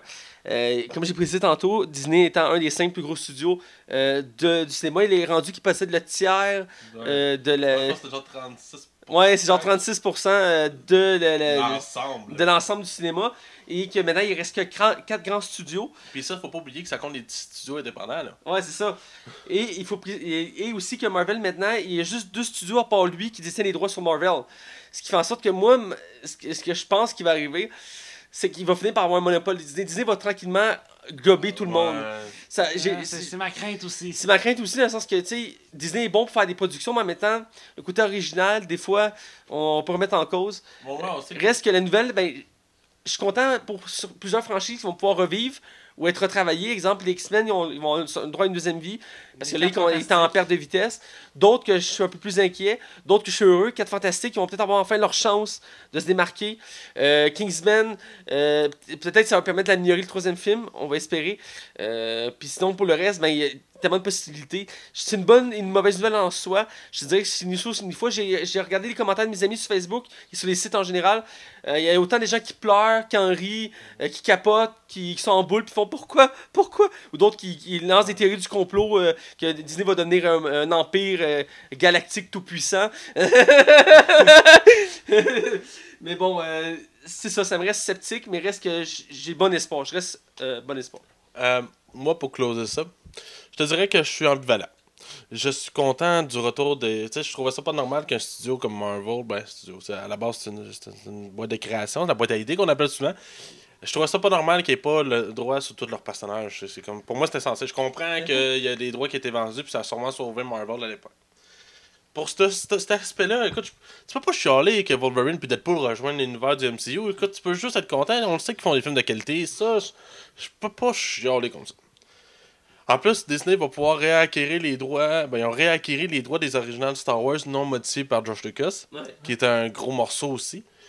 Euh, mais ça me fait vraiment peur parce que j'ai l'impression que là, on va tomber malheureusement dans la. Il n'y aura plus d'innovation, il n'y aura plus de création. euh, Tu sais, on va rouler sur des franchises qui existent depuis des années. Puis je trouve que c'est ça qui est plate. Quand on a des nouvelles franchises qui arrivent de nulle part, qui sont rafraîchissantes, qui amènent de l'innovation, là j'ai l'impression que Disney est en train de couper de l'herbe sous le pied. là. On roule sur des valeurs sûres. Là, ce qui me rassure, c'est qu'ils pourront jamais acheter Sony. Parce que Sony, écoute, c'est, un, c'est japonais, puis de deux, c'est plus gros que Disney. Là. C'est- Ça reste le seul à part Disney qui tête. Là. Je veux dire, ah, il y a Immersive Picture, mais il, il est pas aussi gros. Là. Ben non, ben non, c'est gros, mais c'est pas aussi gros. Non, là. le, le seul qui peut, être, peut pas être acheté, c'est Sony. C'est côté. Moi, ma- j'ai l'impression que Studio, euh, Picture, ça peut être le prochain à tomber. Là. Parce qu'il possède Hulk et Ouais. tout ce qui a trait à Hulk. Donc, euh, veut pas Disney tout autant vont vouloir récupérer Hulk. Parce qu'en ce moment, il y a une entente. Ils se partagent Hulk Ouais. comme Spider-Man avec Sony. Mais Sony, c'est normal, mais Hulk, à un moment donné, il va vouloir récupérer. Parce que qu'est-ce qui est intéressant de Hulk, c'est qu'il ne peut pas faire d'autres films. Parce que qu'est-ce qui est arrivé avec Incredible Hulk? Pourquoi que ça a été un flop? C'est parce que Universal n'était pas satisfait du produit final, fait qu'ils ont coupé partout. Ouais. Fait que ça a tout délavé le produit. C'est pour ça que euh, Edward Norton n'a jamais accepté de faire les- la promotion du film. Et parce que lui, il tenait le projet, le, le projet vraiment à cœur. Et dans le fond, euh, Disney ont les droits de le mettre dans tous leurs films qu'ils veulent, sans que Universal ait nécessairement le droit de dire quoi que ce soit. Puis encore moins vu que ça marche. Ouais. Tu sais Fait que c'est ça qui arrive, mais fait ils peuvent pas faire de films sur Hulk. C'est pour ça que les autres font leur propre trilogie Inside, là, Ouais. c'est ça qui est intéressant. Fait que, pour revenir à Fox rapidement, je trouve que c'est une grosse trans- transition. Euh, c'est sûr, je suis vraiment excité de voir les projets qui vont s'en venir à ça. Ouais. Peut-être qu'on on dit, ah, Alien feront rien que ça, Predator aussi. Mais peut-être qu'on est dans le champ, puis finalement, ils vont nous sortir un vrai Alien digne de ce nom, digne d'Alien 2. Predator aussi. On sait Ils vont peut-être mélanger les franchises. On mais on sait, ouais, peut-être. mais- Mélanger les franchises avec euh, la reine de La planète des singes et Home Alone. Mais techniquement, on sait rien. Euh, Je finirai sur cette note en disant euh, les Simpsons l'avaient prédit. Je sais pas si vous avez vu. Ouais, euh, Ouais, ouais, ouais. euh, comme d'habitude, les Simpsons sont des clairvoyants sur leur temps. Euh, Il y a un épisode de- en 1998 ou 2002, je suis sûr, qu'on voyait un, un logo, c'est le, le- le logo de Fox, ça disait une division de Disney Ouais, Pictures. Et euh, ju- justement, je closerai aussi avec ça. Euh, les Simpsons, euh, cette semaine, ont fait un, un autre nouvel épisode. Et le générique de départ, probablement qu'ils savaient qu'ils ont eu le temps de le travailler, c'est un hommage au film de Disney de l'époque. Mais ça finit sur une note triste. Ah. Euh, genre que tout leur rêve a disparu à la fin. Ah, c'est triste. Alors, sans plus attendre, on va ce côté non spoiler pour critiquer le film de cette semaine. Et je le rappelle, Star Wars The Last Jedi. Attention, vous rentrez dans la zone non spoiler. Attention, vous rentrez dans la zone non spoiler. Alors, on est du côté non spoiler et euh, cette semaine, on- je le répète, on critique le film Star Wars The Last Jedi, euh, l'épisode 8 euh, de la saga, parce qu'on est rendu une nouvelle trilogie. On a eu le 7 précédemment. Et on a eu aussi Rogue One entre les deux, parce que maintenant, Disney produit industriellement à chaque année un film de Star Wars. C'est comme une usine. Tu rentres le, le- le Star Wars, ça sent un film de l'autre côté. C'est comme. Que t'as- L'année prochaine, c'est Han Solo. Ouais. Puis l'autre après, c'est l'épisode 9. Ouais, après, a- ça, on sait pas encore. on sait pas encore, ça. puis après, il va y avoir épisode 10, 11, Ouais. 12. Peut-être peut-être Obi-Wan Kenobi. Il y a des rumeurs ou Yoda. Des rumeurs. Ben, il y a une nouvelle trilogie annoncée qui, qui sera pas le 10, 11, 12. Ouais, qui va être euh, réalisé par lui, il vient de faire le 8. Ouais, euh, Ryan Johnson. Que j'allais dire, réalisateur, c'est Ryan Johnson, connu entre autres pour le film Looper, un film euh, que j'ai beaucoup aimé. Ouais, moi aussi, Euh, c'était bon. Moi, avec- j'avais aimé ça. Avec Bruce Willis et. euh, Joseph Gordon-Levitt. Ouais, voilà. Un acteur que j'aime beaucoup aussi, qu'on voit de plus en plus. Ouais, ça fait un bout je l'ai pas vu, là. Ça fait un petit bout, mais il a fait beaucoup de films indépendants, puis je, l'ai- je l'aime beaucoup dans tous ses rôles. Euh, À un moment donné, il a fait un film, c'est 50-50. Oui, Il c'est faisait- fucking Ah, bon. Il faisait comme un traumatisme crânien, je pense, surtout de il genre. avait le cancer. Le cancer, en tout Je suis il- désolé. Puis, mais ses performances, ça m'avait ému. Il, avait, il Ah était ouais. vraiment bon. là. C'est un petit film, mais c'est un bijou. Euh, tout ça pour dire qu'il a, il a fait entre autres Looper, il a fait Brick, que je connais pas. Hey, Euh, juste sur l'âge rapide, là. Disaster Artist, c'est même pas sorti au Québec. Il sorti en deux salles à Montréal. J'ai un de mes amis, euh, mon chroniqueur, le chroniqueur cinéma de mon, de ma, ma, ma- l'animatrice du matin à ma radio m'en a parlé, me dit qu'il est disponible à deux, à deux à Montréal, un en Ontario, puis je pense que c'est un autre à Vancouver. Au Canada, il est presque pas sorti. C'est que ça me fait chier, ça. Mais au moins, on l'a à Montréal, pareil. Ouais, moi. c'est considéré comme un Ouais. film indépendant, donc les grands euh, chaînes de cinéma sont pas obligés de les diffuser. Ouais, faudrait que j'essaie de le voir à Montréal. Puis non, juste en anglais, ils l'ont pas doublé. Ça me dérange pas, là. Hmm, ouais. Mais moi non plus, ça me dérangerait pas parce que, le- en tant que tel, c'est surtout pour les expressions en anglais qui sont vraiment bonnes. Ben, je m'excuse d'avoir dévié, là, vas-y. On retourne sur Star Wars. Donc, euh, pour le casting, euh, c'est un gros casting comme chaque Star Wars. On a Mark Hamill de retour dans le rôle de Luke Skywalker. Carrie Fisher en Léa. Rest Dernier- in peace, Carrie. son dernier film, en paix. euh, D'ailleurs, dans le générique, elle a fait un hommage à Carrie Fisher. C'est pas t'as entendu le Ah, générique. non? Ça dit euh, en hommage à notre princesse préférée, Carrie Fisher. Ah, j'ai pas vu ça. Ils mettent ça en plein milieu du générique. Je le savais, fait que j'ai attendu pour le regarder. Ah, bon, C'est un, c'est un bel hommage. On a Adam Driver euh, qui fait euh, Ren ou Ben Solo qui Ah. fait le, le méchant du film. c'est lui qui fait, représente la famille Skywalker parce que chaque euh, trilogie c'est sur un membre de la famille Skywalker. Mhm. Euh, on a Daisy Ridley qui fait Rey, qui fait comme la, la- c'est l'héroïne principale du film. Mhm. On a John Boyega qui fait euh, ben, le, le noir du service, le noir de service. Ouais, trouve là-dedans, non, c'est pas ça. Ben, Non. je dis ça en joke, mais c'est parce que dans chaque Star Wars, il y avait toujours juste un noir, puis Ouais. c'était le. Tu sais, tu comprends? Ouais, c'était Lando. Ouais, c'était Lando avant. Samuel Jackson. là. Ouais, ou Samuel Jackson. Il y avait toujours il y a un noir, puis il y avait un, il y avait un gag qui se faisait souvent avant dans la première trilogie, ça disait Lando, le seul noir de toute la galaxie. Parce que c'est- quand t'écoutes les vieux films, c'est le seul acteur noir que vois, Ouais. même dans les figurants, il n'y a pas de noir. C'est l'époque, hein. Euh, il avait un peu changé dans la prélogie, mais c'est- Samuel Jackson, c'est vraiment le seul, pas mal qu'on voyait aussi. Mais bon, tout ça posé. On a Oscar Isaac, euh, qui fait. le- Isaac, ouais. Isaac, Isaac. j'essaie de me travailler ce nom-là. Qui fait le meilleur pilote de la résistance. Euh, on a Andy Serkis, qui fait euh, le, le suprême Snoke. Ouais, je fait suis hâte le- de- Ah, de ce C'est le, le- le grand méchant du film, ben, de la trilogie. Mhm. On va en revenir tantôt. On a euh, Benicio. euh, mi- Dis-le, s'il te plaît. Benicio del Toro. Euh, qui fait un. Je dirais un, un méchant secondaire du film. Qui fait penser un peu au collectionneur. ouais. Il fait un méchant secondaire Ah du oui. film, on va laisser ça de même. On a Laura Dern, euh, Qui joue l'amiral qui fait un des amirals de la résistance. Ouais. Euh, on a aussi Kelly Marie Tran, une nouvelle actrice peu connue. Qui fait Rose, euh, le- le- l'ami de Finn. Finn. Et euh, donc, oui, John, j'ai oublié de préciser, mais c'est Finn, là, qui est dans le fond, qui est introduit dans dit. qui fait. Ah, tu l'avais dit, bon, parfait. Euh, Ah, je si. Euh, parle. Et il y a beaucoup d'autres acteurs, c'est quand même un gros casting. Euh, et on a préféré mettre les noms les plus principaux. On a skippé Captain Phasma parce que tu trouves pas que c'est Ben, un elle a personnage pas de masque, là. Écoute, dans le premier, elle se fait pitcher dans une berne à rzeur, là. Écoute, oh, quel personnage! Euh, Écoute, elle a le droit à son propre comique. Ah ouais, Oh, pas vrai? Je Tu sais pas? Il y a un gars qui est tourné autour de ça. Ils, ils ont dit, OK, on- euh, quand Disney a dit on va créer notre propre univers, on dit on va sortir des œuvres euh, à- qui découlent du set. Puis le premier œuvre qu'on a sorti, c'est une BD sur Captain Phasma. Parce que personne l'a demandé, fait qu'on le fait. Ah non. Ben, son costume était écœurant. Ouais, son costume est cool, mais a pas d'histoire là. Non, non, je Puis le comique explique qu'est-ce qui s'est passé entre le 7 et le 8. Ok, fait que ça commence dans le ben ordure, genre, Ouais. là, pour vrai? Ouais. Ah, ok. C'est genre ça. En tout cas, c'est pas super intéressant, mais bref, c'est le gag. Parce que c'est un des personnages qui a été un peu parodié, dans le sens que ils ont mis beaucoup d'importance à ce personnage-là, mais il est très secondaire dans l'œuvre. Euh, c'est produit par Lucasfilm, sans surprise, c'est eux qui produisent tout ce qui est Star Wars. Distributeur, c'est euh, le monstre du cinéma, l'Empire galactique tout puissant, euh, Walt Disney. Euh, Surprise. Quelle surprise, voilà. Et euh, côté euh, critique, c'est là que c'est très intéressant.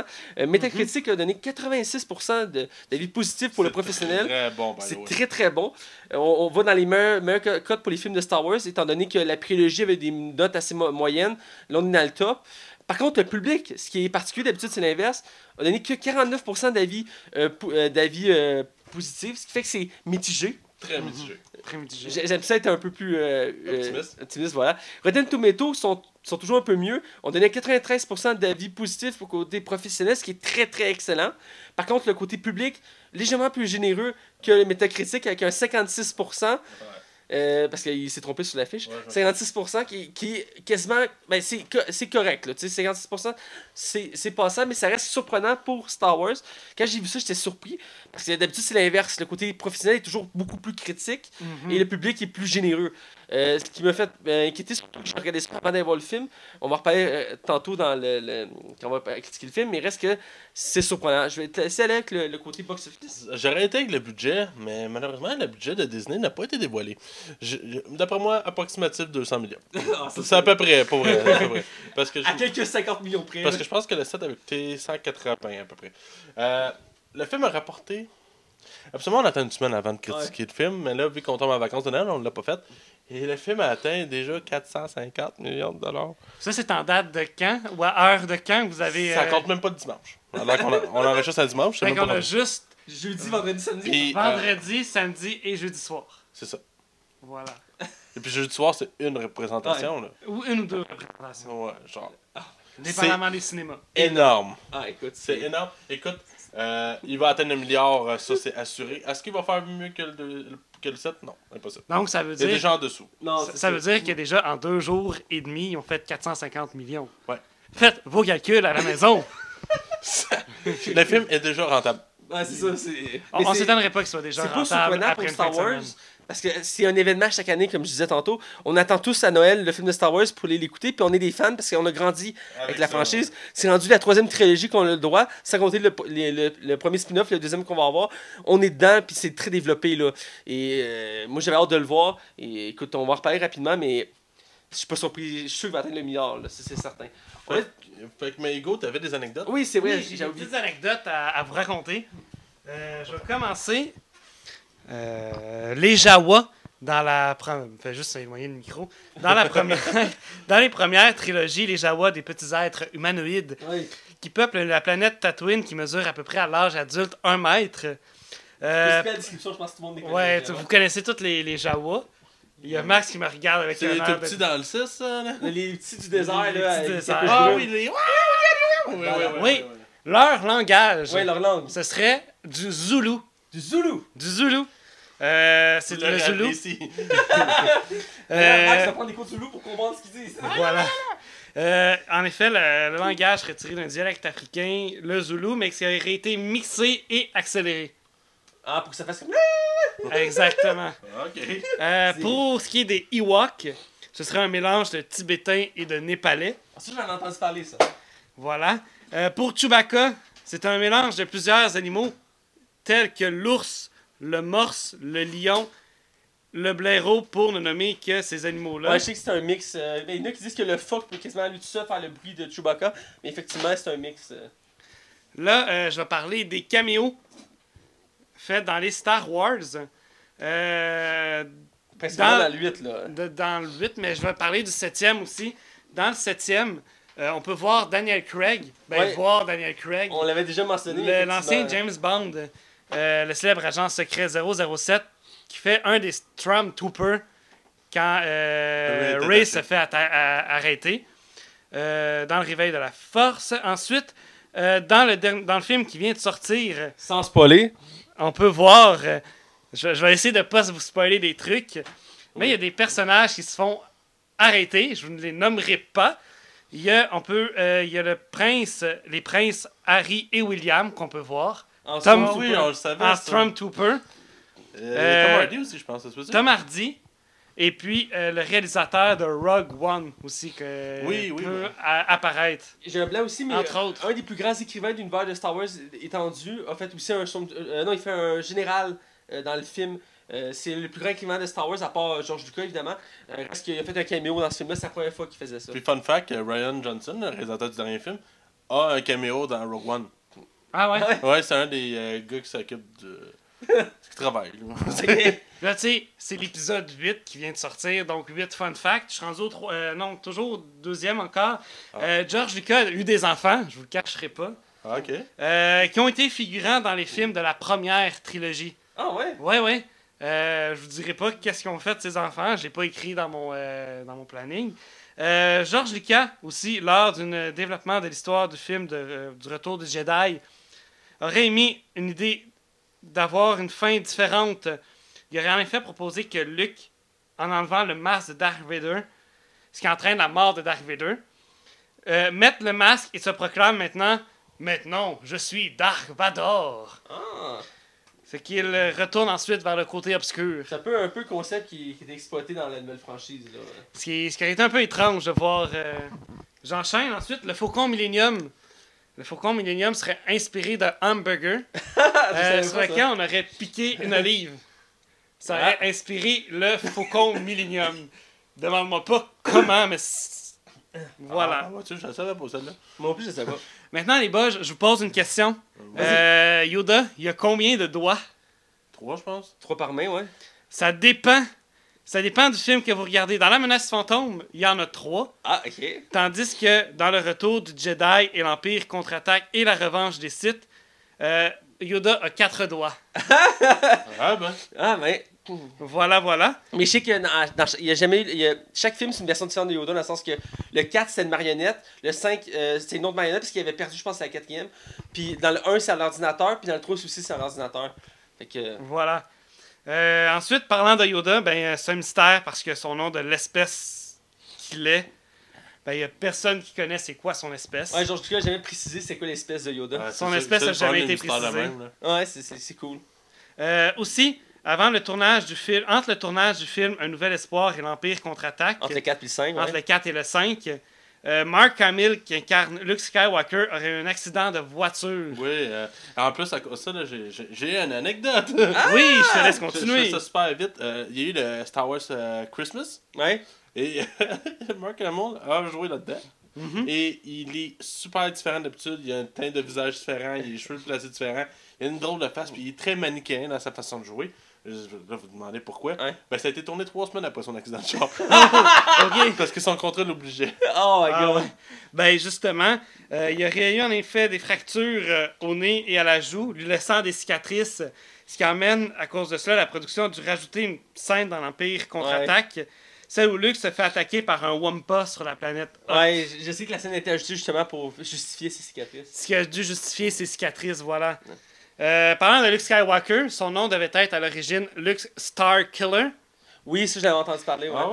Fait que euh, probablement euh, George Lucas d'ailleurs dans ses films, avant qu'ils sortent les films, parlait Ah, je fais le film, ça va s'appeler un tel, mais qui n'est pas le nom final du film, pour éviter que. pour vérifier que qu'il y ait des copies à la fin. Ouais. Euh, les gens, mettons, quand vous allez faire des copies, ça va comme écrire le nom qui était supposé être plutôt que le nom qui qu'il est à la sortie. Voilà, j'enchaîne. Euh, ensuite, ensuite, euh, pour persuader que c'est persuader que ces films allaient être un échec, un échec monumental. Oui, George Lucas a pensé que ces films n'allaient pas être Ouais. bons. Euh, il a fait un pari avec Steven Spielberg. À l'époque, il a demandé 2% des recettes du film euh, Rencontre du troisième type contre 2% des films des recettes de Star Wars. Donc, d'après vous, les buzz, le grand gagnant, c'est qui? C'est Spielberg. Spielberg et qui gagne encore à de nos jours des millions de dollars grâce à ce pari. Ah, c'est hein? Il y en a qui sont pleins de marde. Ouais. Ensuite, petit dernier, le secret le mieux gardé de l'industrie du cinéma, c'est bien sûr la phrase euh, où Darth Vader révèle à Luke qu'il est son père. Luke, je suis ton père. Au départ, David Prose, qui incarnait Darth Vader, devait dire non, Obi-Wan a tué ton père. Donc, pendant le montage du film, pendant la réalisation du film, euh, ils ont vraiment dit non, Obi-Wan a tué son père. Et pendant euh, la euh, le, montage? le montage, Un autre acteur qui incarnait la voix de Dark Vader a dit non, je suis ton père, et les seules personnes à savoir que Dark Vader disait à Luke non, je suis ton père, c'était George Lucas, le réalisateur et Mark Hamill. Tout le monde sur le plateau le savait pas. Tout le monde sur le plateau ne le savait pas.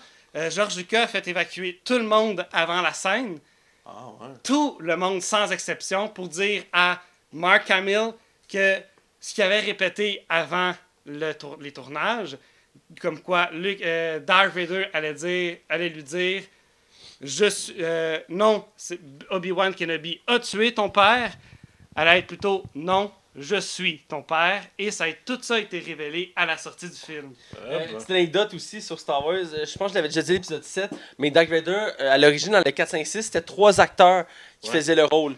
Euh, donc, il y avait l'acteur qui faisait le corps, il y avait l'acteur qui faisait la voix, Ouais. et dans le sixième, quand il enlève son masque, ils ont changé l'acteur parce que l'acteur qui faisait le corps, euh, Marc, euh, pas Marc Hamill, George Lucas n'aimait pas la face de l'acteur qui faisait le corps, fait qu'il a changé l'acteur à la fin. Puis ça se remarque aussi, si vous arrêtez la scène, vous pouvez voir que son physique est différent, qu'à taille, il est plus gros, qu'il est plus massif que dans son, dans son rôle dans le 4-5. Puis, au total, euh, Dark Vader a été interprété par six personnes différentes. Oui, parce que dans Rogue dont One. la traduction en français, excuse-moi. dans la version française, mais aussi dans Rogue One et dans l'épisode 3, c'est deux acteurs différents aussi Mhm. qui le font parce que dans l'épisode 3, c'est l'acteur qui fait Anakin. Mhm. Et dans Rogue One, c'est un autre acteur parce que lui qui faisait le corps, il, il est interdit de tout lien avec Star Wars parce qu'il a, envoyé chier euh, George Lucas parce que George Lucas, il a toujours prétendu que pour lui, euh, c'était pas un, acteur qui faisait partie du casting parce qu'il n'y avait pas de voix, il n'y avait pas de visage, il faisait juste un corps. Fait pour lui, il était pas important, mais lui, ça l'a insulté. Donc, il a, arrêté d'aller au Comic Con, il a, envoyé, à envoyer chier George Lucas. Et euh, ouais, c'est une histoire assez bad de ce côté-là. Mais bon, euh, puis anecdote aussi, pourquoi c'était ça, c'est parce que l'acteur qui avait choisi de faire la voix, c'était un acteur afro-américain, j'ai oublié le nom. Et euh, il aimait sa voix toute, mais il avait pas le physique pour faire Dark Vader, donc il a dû trouver un moyen de faire un montage. Euh, anecdote comme ça. Bref, Et euh, je, vous, je vous offre un petit bonus. Euh, Il y a des gens dans la Station spatiale internationale en ce moment, dans l'espace. ah oui, Donc, euh, que Max Euh, regarde en ce moment dans le ciel. On voit la Station spatiale passer. Disney et Lucasfilm ont décidé de leur envoyer au, euh, au prochain euh, ravitaillement de la Station spatiale une copie du film pour Ah que, ouais? puisse- que tous les astronautes présentement à la Station spatiale puissent regarder le film. Ah ben. C'est cool. C'est Ah vraiment c'est cool, cool, de leur part. Ah, c'est vraiment cool, moi, je trouve. Bref, euh, je vais vous demander, euh, on va parler des acteurs, donc euh, on va- pas faire le tour, il y en a beaucoup, mais je, je, je veux qu'on se, se concentre sur le casting principal, le trio, et aussi sur Mark Hamill, donc je veux qu'on commence avec euh, euh, Daisy Ridley, qui fait la reine, l'héroïne principale du film. Je vais vous demander votre avis, commençons par toi, Max, ça fait un petit moment que tu es silencieux. Qu'est-ce que tu as pensé de Ray dans, dans l'épisode 8 Euh, c'est un personnage plus intéressant que le premier. Je pense qu'on on va être d'accord là-dessus. Le, le personnage est plus développé. Euh, on apprend des révélations sur elle qui, je pense, vont créer débat. Euh, c'est une interprétation plus fidèle, plus proche de, de l'univers de Star Wars qu'on a connu. Quoi que dans le 7, c'est pas qu'elle n'était pas proche, mais je, je trouvais que le personnage avait plus ou moins fonctionné à moitié. Genre, il y avait trop. On va se le dire, le 8 corrige beaucoup d'erreurs du 7 là. Mhm. Oui, je suis d'accord. Mais non, Daisy Ridley là-dedans, écoute, euh, c'est cette valeur qu'après le 9e, elle arrête. Parce que je pense que c'est une des meilleures actrices du casting. Ouais, annoncé qu'elle voulait, Ouais. faire une trilogie, donc. Ah ouais, je, elle veut arrêter au 9e. Ouais, elle va faire le 9, mais elle fera pas après. Parce qu'ils ont annoncé une autre trilogie, mais bon. Ça commence à s'en venir bonne. là. Euh, le 7e a comme. Mais après, se s'en répondre, hein, ce serait pas. Euh, Disney, ils ont moyen d'avoir des. euh, comment je pourrais dire euh, Des arguments de force. Ouais, Ah ouais. T'as prends 50 millions, ferme-la, là. Ouais, c'est Mais tu sais, ça. Je, suis tout à fait d'accord avec ce que Max disait. Euh, on, la- on apprenait à la connaître dans le, le dernier, le septième. Et puis, euh, comme on n'était pas trop sûr de son jeu d'actrice, le huitième fait en sorte que. à- à- Elle est à l'apogée du euh, personnage, Elle est à l'apogée, euh, elle interprète bien son rôle. Et, euh, Ben écoute, euh, moi, moi aussi je trouve que ce passage est plus développé évidemment. Il faut dire que le 7 c'est comme une, une, une- une intro, ben, une nouvelle introduction dans l'univers de Star Wars. Donc euh, il- tous les personnages étaient un peu euh, développés mais pas à leur plein potentiel. Dans le cas présent, c'est beaucoup plus axé sur elle. Euh, par contre, il y a certaines choses qui m'ont surpris, euh, je dirais, même à certains points euh, déçu. Euh, reste que c'est très intéressant, très surprenant. Son personnage s'est beaucoup amélioré. Euh, donc j'ai beaucoup aimé. Je trouve que c'est une des actrices qui rayonne le plus dans le film. Euh, aussi côté euh, actrice, dans le sens que femme. Je trouve qu'elle montre une belle image. C'est qu'on n'est pas habitué de voir autant de- d'héroïnes comme ça, mis au premier plan, fortes et euh, qui n'ont pas peur, qui savent se battre, qui ont des idées, tout ça. Euh, Carrie Fisher était la preuve à l'époque de ça, de femme forte qui pouvait tenir un rôle aussi, aussi gros. Donc, elle, elle- fait bien, elle fait bien l'héritage. hein. Même mieux que Nathalie Portman dans la prélogie. euh, je trouve qu'elle se démarque mieux que Nathalie Portman, qui, c'est elle qui faisait Padmé, là. Donc, euh, je trouve qu'elle a fait un meilleur rôle. elle était mauvaise, Nathalie Portman, là-dedans. Elle-même, elle-même, non, mais elle-même le dit, là. Ben, faut dire que la, la prélogie en, en tant que telle, c'est mitigé, là. C'est... Ouais, c'est très discutable. Ouais, c'est, c'est beaucoup de points négatifs. Euh, continuez avec euh, John Boyega, euh, qui fait Finn. Euh, son passage avait été très critiqué dans le 7ème, euh, de, de- parce que j'avais lu les critiques, parce que c'est, son passage à base, c'est un Stormtrooper qui décide de se rebeller et d'aller, avec, la, avec la résistance. Et euh, dans le 7ème, ben, euh, son, son passage est plus développé, mais en même temps, je sens que ils l'ont mis plus de côté, dans le sens qu'il aurait pu être encore plus développé. Euh, reste qu'il y a un bon développement, il y a, des, il y a des, une intrigue autour de lui qui est bien. Même si elle aurait pu être coupée de l'histoire, ça aurait rien changé, mais reste que c'est bien qu'il ait fait ça. Euh, J'ai bien aimé sa, performance à l'acteur. Euh, toi, Hugo? Moi aussi, j'ai bien aimé sa performance. Dommage qu'il ait été un peu mis en retrait comme au début du film. Euh, on le voit réapparaître, euh, puis reprendre un peu plus sa place euh, au sein de la, rébellion, puis de faire comme mm, je suis un rebelle, puis je, je veux faire partie de la rébellion, puis mm, donner ses idées à la rébellion. Ben oui. Euh, toi. Max, qu'est-ce que tu penses Ah, moi, j'ai trouvé écœurant là-dedans. Écoute, c'est pas compliqué, je vais faire mon vrai québécois. J'ai trouvé écœurant. Il était fou, aussi. il passait à la PAC, aussi. Il en niait comme il faut, Carrie Price. Carrie Price, il avait rien vu. Non, sérieux. Non, mais sérieusement, c'est- wow. C'est le personnage que j'avais j'avais quand même beaucoup apprécié dans le set. Euh, je le trouvais juste comme oh, fucking cool. Ouais, il est cool, il est cool. Puis là-dedans, je trouve que justement, là, on pousse une étape de plus. On voit qu'il est courageux, qu'il est, qu'il est Il est différent. tiraillé, moi, je trouve, là. Ouais, c'est ça, mais. je- Comment je. Je, je le- je le voyais un peu comme le Han Solo, genre. Ouais. Tu sais, c'est pas le ba- côté baveux dans le solo, Mhm. mais la- l'aventureux, genre, à la Han Solo. Puis je trouve Oui. que c'est ce qui est vraiment intéressant. Puis pourtant, tu sais, dans le film, c'est pas un spoiler, là. Ray et Finn ne se voient pas vraiment dans le film. Et c'est ça qui est intéressant parce qu'il y a plusieurs, na- plusieurs trames narratives. Puis je trouvais que celle de, de Finn était fucking cool. Ouais. En tout cas, on va revenir là-dessus, là, mais euh, non, pour vrai. Pour te relancer avec euh, euh, Adam Driver, qui fait euh, un des méchants du film, qui est euh, un des nouveaux dans le casting, dans le sens que c'est lui qui fait le nouveau méchant central, avec Adi Sekis. Qu'est-ce que tu as pensé de. de- de- Ben, Adam Driver, je trouvais que dans le 7 il était très mitigé. Ouais. Sa face m'en venait pas. Les oreilles décollées, il, fait tout le temps des doubles mentons avec son visage. Il enlève son masque, là. Ah ouais, écoute, perdait toute crédibilité. Non, pour vrai, je l'ai trouvé plus convaincant là-dedans. Son personnage est beaucoup mieux écrit. Son interprétation, ses enjeux, ses idées, ses ambitions, tout est mieux. Tout est poussé. On, on corrige ce qui marche pas dans le set pour le faire fonctionner. Parce que c'est un personnage qu'il fallait faire de quoi avec ça, parce que autrement, on serait tanné. Puis, c'est sûr que tu peux pas avoir le Lord de Darth, Darth Vader, Ouais. mais au moins, si tu peux être aussi un méchant solide, ça passe. Fait que c'est un personnage que je trouve qui a été vraiment mieux, je, te dirais limite réinventé. Mhm. Alors, Ouais, toi, Hugo? Ben, euh, j'ai pas grand chose à dire sur. euh, ce- ce- on dirait que comme tous les méchants, tu fais comme Ah, tiens, un méchant, euh, c'est fantastique, un méchant moins dans le film. Ben, c'est- il faut un méchant central. il faut un méchant, puis. euh, pour continuer, euh, on va faire un tour rapide d'horizon. Euh, Oscar, lui qui fait le, le, le, le leader de la, de la, de la résistance, que, ben, moi je trouve qu'encore une fois, ils ont mis, ils ont mis beaucoup de l'avant. C'est un personnage qui, avait, qui, qui était nouveau dans le set. ben, Il- même dans le set, il avait un rôle plus mineur que celui-là. Là. Il était Mhm. plus mineur, mais en même temps, il, il était présenté comme le héros. tu sais, C'était comme le nouveau héros de la nouvelle génération qui remplace Léo, tout ça, qui, qui, qui protège la République, tout ça. Et encore là, tu sais, c'est lui qui, qui, met, qui, met, qui a la pression sur les épaules. On le voit dans un, le un film. peu comme le rôle de, de Luke dans la, la première trilogie. Surtout dans le 4. Là. Ouais, c'est, c'est c'est lui qui a la pression, tu sais, de, il faut qu'il sauve tout le monde. Ouais. Tout le film, tu le sens, c'est, la pression lui monte sur ses épaules, il est comme, faut que je fasse un choix, puis tu sais, tu le sens, à un moment donné, il est comme tiraillé, puis comme, mais non, ça n'a pas de sens, faut que je fasse quelque chose. Je sais, j'accroche le mur, mais reste que j'ai déménage bientôt, je suis juste à cause de toi. mais j'ai aimé le personnage, j'ai aimé qu'il était encore plus développé.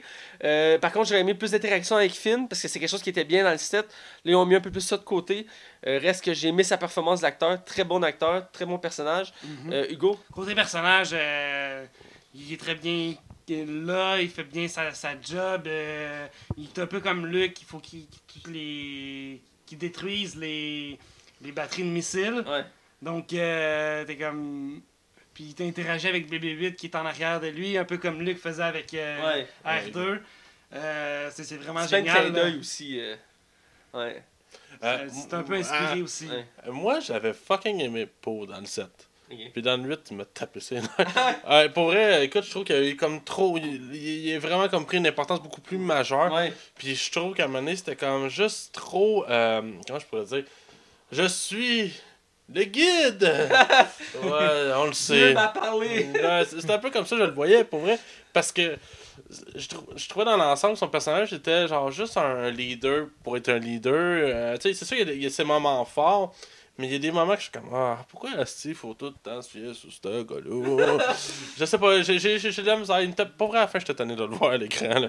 Il y a quoi? Il y a facilement, sur un film de 2h30, il doit avoir facilement 30 minutes avec lui. Là. Ah, ben, il y a une grosse part du film qui est sur lui aussi. Ouais. Euh, dans le reste du casting, euh, il y a beaucoup de noms, mais je veux rien spoiler non plus. Ah, faut qu'on parle de Mark Hamill puis Carrie Fisher. On n'a pas le choix. Mhm. Ben, je vais rien spoiler, mais oui, effectivement, on va commencer avec euh, Mark Hamill, que là, euh, dans le fond, il y a une plus grande importance, parce que c'était une des choses qui a été critiquée d'ailleurs Ouais. euh, du set, c'est qu'il avait mis en grande pompe, hey, on va voir Luke, on va voir Luke. Dis même pas un mot, même pas un! Ben, en fait, il y avait des scènes qui ont été coupées au montage, euh, qui étaient censées parler, et euh, même lui, il a fait des gags là-dessus dans les entrevues. Il arrivait en entrevue, il il disait rien, puis là, il posait une question. Puis il fait comme, ben, vous répondez pas, il fait, Ah, ok, faut, faut que je parle, je suis pas habitué de parler. Puis il y avait quelqu'un qui avait écrit sur Twitter, il dit euh, Comment ils t'ont vendu le scénario? Ils m'ont dit Sans mots.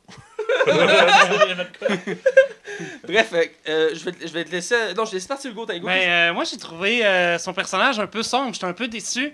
Euh, comment sombre son personnage. Il est comme un peu comme. Oublie pas, euh, je- rien. là. Ah, je, l'œil, veux rien savoir de la. Je, je veux rien savoir de toi, Ray. Euh, t'es comme. Il y a, il y a quoi, un Il est côté plus détaché. torturé. un côté détaché, il Ouais. est tanné de la. J'ai l'impression qu'il a l'air d'être tanné de la force, puis il est comme. Ben, on comprend ses motivations. fond. Toi, Max? Ah, je l'ai trouvé cœur. Hein? Mark Hamill, là, c'est rare qu'il se plante. Puis écoute, il- ah non, là-dedans, j'ai trouvé son personnage tellement intéressant. Je l'ai trouvé ultra mystérieux, ultra torturé. Tu sais, tu sais que c'est le personnage, tu sais, il a vécu la trilogie initiale. Puis entre ça, il s'est passé de quoi, puis ça a brassé dans sa vie. Puis c'est ce qui le rend plus sombre. Je trouvais ça, absolument, je trouve ça cliché, le, le- le- le vieux euh, sage Ouais. avec la barbe, puis les cheveux longs, puis qui va, je vais te guider. Non, là, je trouvais que là-dedans, il... en tout cas, on reviendra dans Ouais. ce côté spoiler, mais pour vrai, Mark Hamill, là, ah, wow. Écoute, euh, d'accord avec toi, très belle prestation, euh, surprenante, ce serait le mot.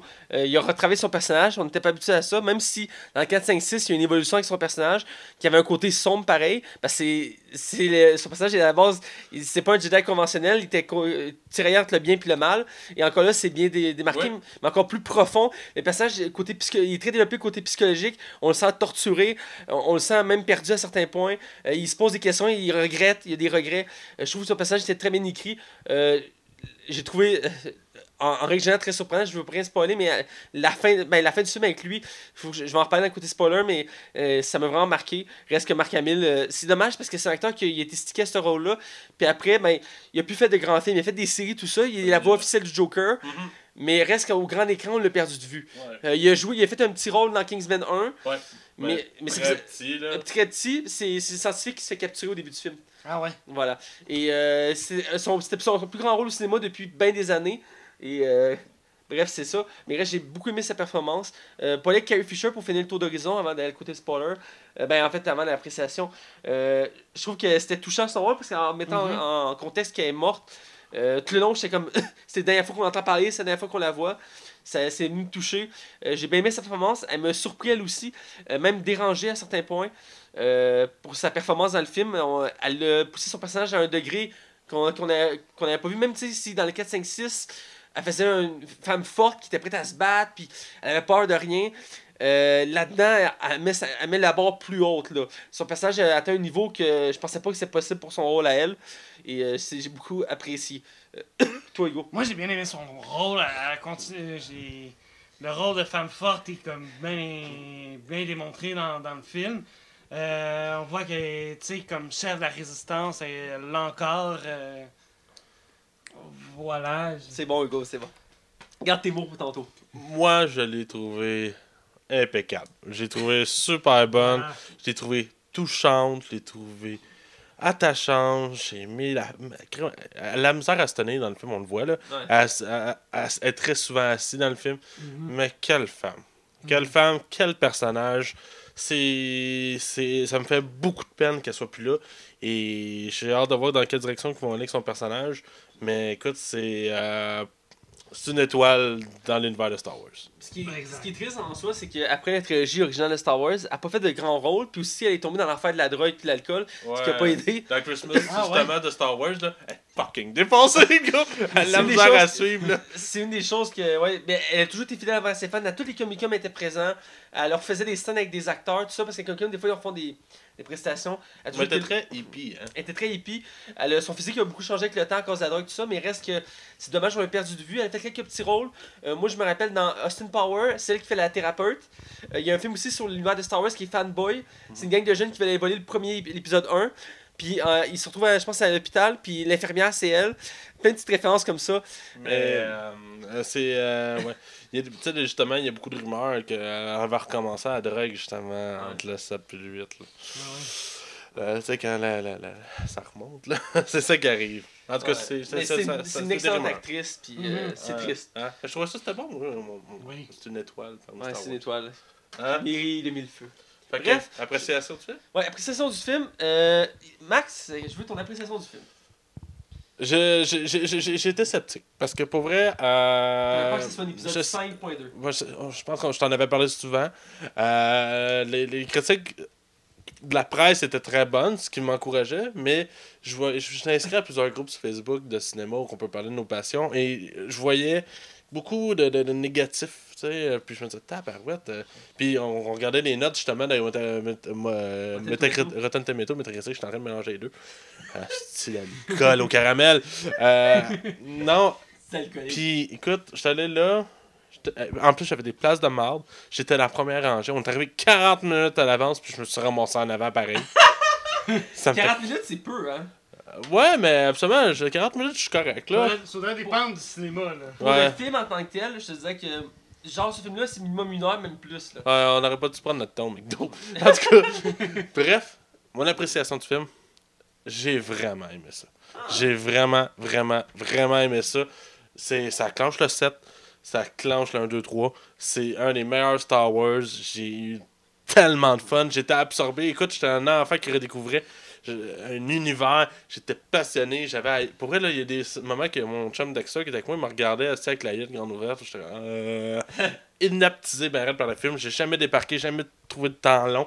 J'étais puis là, j'étais hangover, puis j'étais fatigué, puis j'avais venu de manger du McDo. Tout était là pour que je m'endors. C'est un fucking de bon film. Écoute, euh, je, vais, je vais continuer, je vais laisser Ben oui, finir hein. après. Ben, euh, Max, surtout, m'enlève les mots de la bouche. Tu Prends le temps de réfléchir pendant que je parle. Euh, écoute, euh, j'étais sceptique comme toi, j'avais peur parce que le 7 avait été beaucoup critiqué pour le fait qu'il ressemblait à un 4. Ouais. Mais en même temps, il fallait réintroduire une de Star Wars, c'était comprenable dans un sens. Ben, on le disait souvent que c'était un entre-deux. Hein? Ouais. Ok, vas-y, vas-y. Ça pour dire que l'épisode 8, ben, je l'ai écouté. Euh, mon appréciation, j'ai j'ai dû prendre du temps avant de me dire si je l'aimais ou pas. Euh, quand je suis sorti du film, j'en ai jasé avec mes amis. C'était assez mitigé dans mon entourage. Euh, je me suis posé des questions, j'étais chez nous, j'ai lu des critiques. Puis je suis à la conclusion que j'ai aimé le film. Euh, je sais pas si je l'ai autant aimé que le 7, honnêtement. Euh, il s'est très démarqué, euh, très surprenant. Il y a des tourneurs dans le film que tu t'attends vraiment pas, qui font comme What the fuck ou Wow. J'ai Il y a appris des choses spéciales. là. il y a des bouts très spéciaux dans le film qui j'ai adoré. Reste qu'il y a des choix dans le film que j'ai des, des, des questionnements. Mais c'est un bon film. Euh, dans les meilleurs films de Star Wars, j'en suis sûr. Euh, j'ai mis- j'ai pas vu de très gros défauts en soi dans le film. En global, j'ai beaucoup apprécié. Euh, je vais en reparler tantôt des défauts en soi, mais un que je pourrais dire sans spoiler, c'est la limitation du décor. C'est un des Star Wars qu'on voit le moins de décor possible. Ben, c'est parce que les Star Wars, c'est ce, qui était reconnu, c'est qu'on visitait les planètes. Ouais. Dans le cas actuel, on visite presque pas de planètes. Ouais, a visite deux, je pense. Deux, genre. Tu sais, c'est comme. C'est pas beaucoup. Euh, trois, excuse, trois. Parce que t'as le casino, t'as Ah ouais. la, la planète à la fin, puis t'as la planète de Luke. Ouais, c'est vrai. Fait trois. Fait trois planètes. Donc, euh, c'est Euh, peu. la planète de départ aussi. C'est ça, la planète de Luke. La planète de départ où les rebelles partent. Ouais, mais on l'avait vu dans le set, fait que c'était pas. euh, Voilà. Bref, tout ça pour dire qu'il n'y avait pas beaucoup de paysage, mais en, en tant que tel, c'est un point positif et négatif en soi.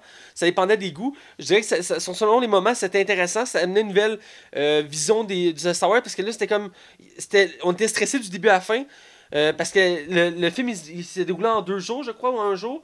Et c'était- il me semble que jours, c'était très court comme temps. euh, temps. C'est la première fois le film c'était de même. Mais j'ai aimé ce côté-là stressant parce que là, tout le monde est attentif, on voulait voir ce qui se passait. Donc j'ai apprécié pour ça. Reste qu'il y a des petits défauts, autant du côté des méchants que des choix scénaristiques.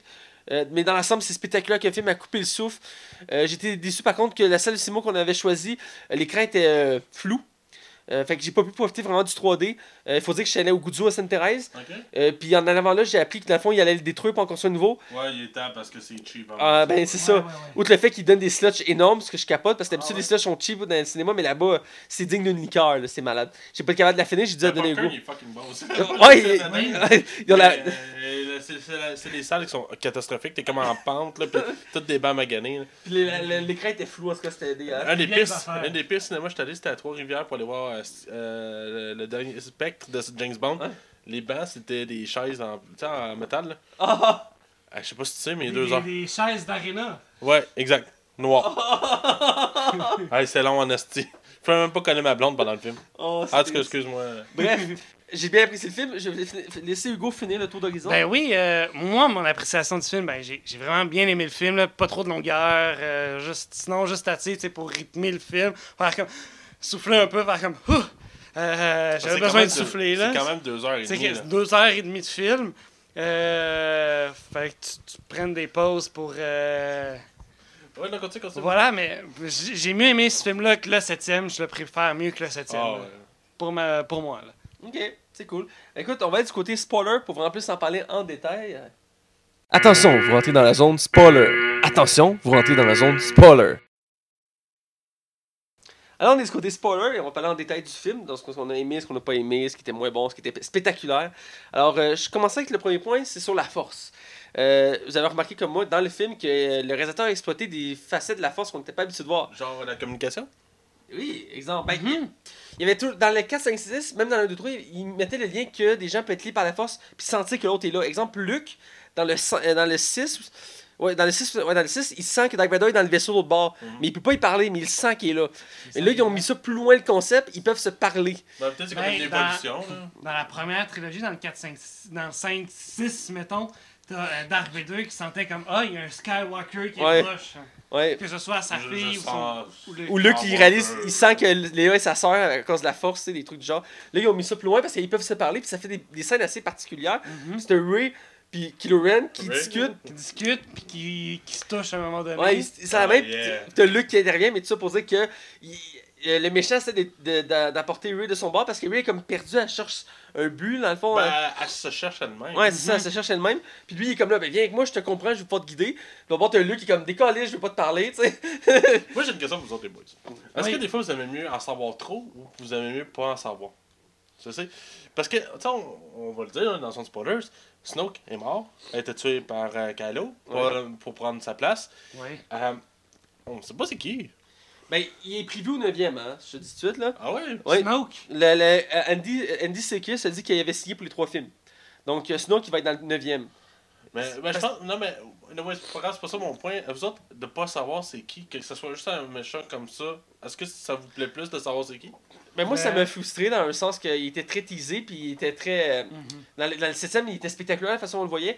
Dans la lutte aussi, j'ai aimé ses- ses- son combat parce qu'il y a une scène de combat euh, assez spectaculaire. Puis on voit qu'il y a une maîtrise totale de la force. Mhm. Puis il y avait beaucoup de télé sur lui. Puis je trouvais ça dommage qu'il qu'il y ait pas, on n'ait pas eu de la fin mot de l'histoire. Moi, j'ai eu peur, tu sais, pendant qu'il fait le dialogue, que c'était Darth Vader. J'ai fait, oh non, non, non, non, non, non, non. C'est une théorie, mais je penserais pas que c'était ça. Mais il reste que ça va être sûrement. Des... Ben, ils ont dit qu'ils ont gardé beaucoup de, répon- de questions suspense pour le dernier de la trilogie.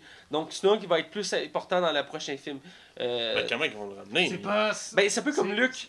Luke, il est pas mort. Il est parti dans la force comme euh, ses masters avant lui, comme Yoda, exemple. Ouais. Il peut réapparaître en hologramme, tu comprends? Ben, Snoke, c'est un peu le même principe. Il va pas réapparaître, genre. Ok. Ah. Il y en a qui disent que, dans le fond, Luke puis Snoke vont s'affronter pendant que Rey puis Kylo vont s'affronter, tu comprends? Ben, j'ai- t'as remarqué, justement, Mark Hamill, le côté combat, il en fait pas de temps que ça. hein? Ben, il est plus jeune, là. Il est plus jeune, mais la scène à la fin, ben, ils l'ont rajeuni. Tu vois qu'il rajeunit à la fin parce que moi, j'ai. Ben, je sais pas si vous avez fait le lien. Dès qu'on le voit arriver dans le bunker, moi, j'ai tout de suite vu que c'était pas lui. Là, Ouais. parce qu'il dans le fond, il a, il a pas de cheveux gris, il a pas de barbe grise, il est tout brun. Puis sa poche, c'est à côté de Léa, puis il s'en même. puis Ah quand- ouais, je me, suis, je me suis juste dit qu'il s'est rasé puis qu'il est parti. Ben, J'ai pas allumé. moi, moi. j'ai- Moi, moi, j'ai pas allumé. Même que- si l'écran était flou, j'ai vu qu'il avait été rajeuni. Puis quand il arrive devant le dehors, puis il affronte euh, Ki- Kilo, je le voyais. Là, tu vois bien qu'il est rendu jeune. Il n'y a pas de cheveux gris, il n'y a rien de gris, puis il y a, il y a moins de rides. Ils l'ont vraiment travaillé pour ça. Mais c'est pour montrer, parce que dans le fond, il y a des flashbacks dans le film Mhm. où on le voit plus jeune quand il forme euh, Kylo Ren. Et ils ont pris ce look-là, dans le fond. là. Ben, moi, j'ai aimé ça justement quand justement, Mark Hamill affronte. Tu vois tous les vaisseaux spatiaux, ça donne une scène super belle. Et que tu le vois qui arrive, euh, comme si rien peut l'arrêter. Puis il se fait tirer à côté. Puis là, Il se c'est fait mon tirer. chum Dexter qui est comme. En plus, il peut pas avoir arrêté tout ça. Là. Je veux dire, ça peut être un Jedi, tabarnak, qui est de de limite. Là. Mais moi, j'étais comme, un Jedi, il est capable. là. Je me disais la même chose comme. My god, tu fais tellement tirer dessus. Comment tu fais pour arrêter Puis là, t'es comme. La, la caméra qui, qui reste dessus, c'est comme. Ok, ça veut dire qu'il est au moins encore en vie. Ouais. Ok, c'est c'est possible, c'est un Jedi, puis il, fait juste, il a juste tout dévié ça à côté, puis il va juste repopper comme dans le cratère, puis. euh, euh, ouais, ben non. Il y a une petite scène humoristique, ben ça, c'était un peu critiqué, le côté. Ils ont mis un peu d'humour, une petite touche. pas dérangé. Puis une de ceux-là, c'est quand il, il, il l'explosion arrête, la fumée passe, puis tu vois, il avance, puis il sourit, puis il fait un petit. il- Ben oui, mais c'est Elle des aime petits ça, détails. C'est ça, ça vous Ça, choque, ça là. Tu sais, Mais Ben, ça m'a pas choqué, mais temps, votre balai de votre cul, là. Ouais, mais la scène du combat final, on va en revenir, mais c'est peut-être plan, mais je voudrais qu'on ait quand même chronologiquement, si possible. Ah bah, moi je pense qu'on y va comme plus fort. Bon, ok. Euh, et je vais revenir sur le sujet de la force. Il y a un autre concept de la force qui m'a surpris, c'est le côté de Léa.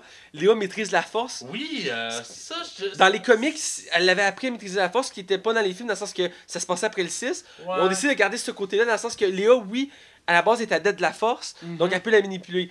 Euh, et elle faisait un peu dans 6, reste que là, elle elle l'utilise à fond, là, la force, dans le sens qu'à un moment donné, elle est projetée dans l'espace. Elle était comme fuck, elle est morte. Ça finit bien pour Léa, dans le sens que là, elle est morte, tu sais. Ouais. Non, elle, elle se réveille, puis elle revient.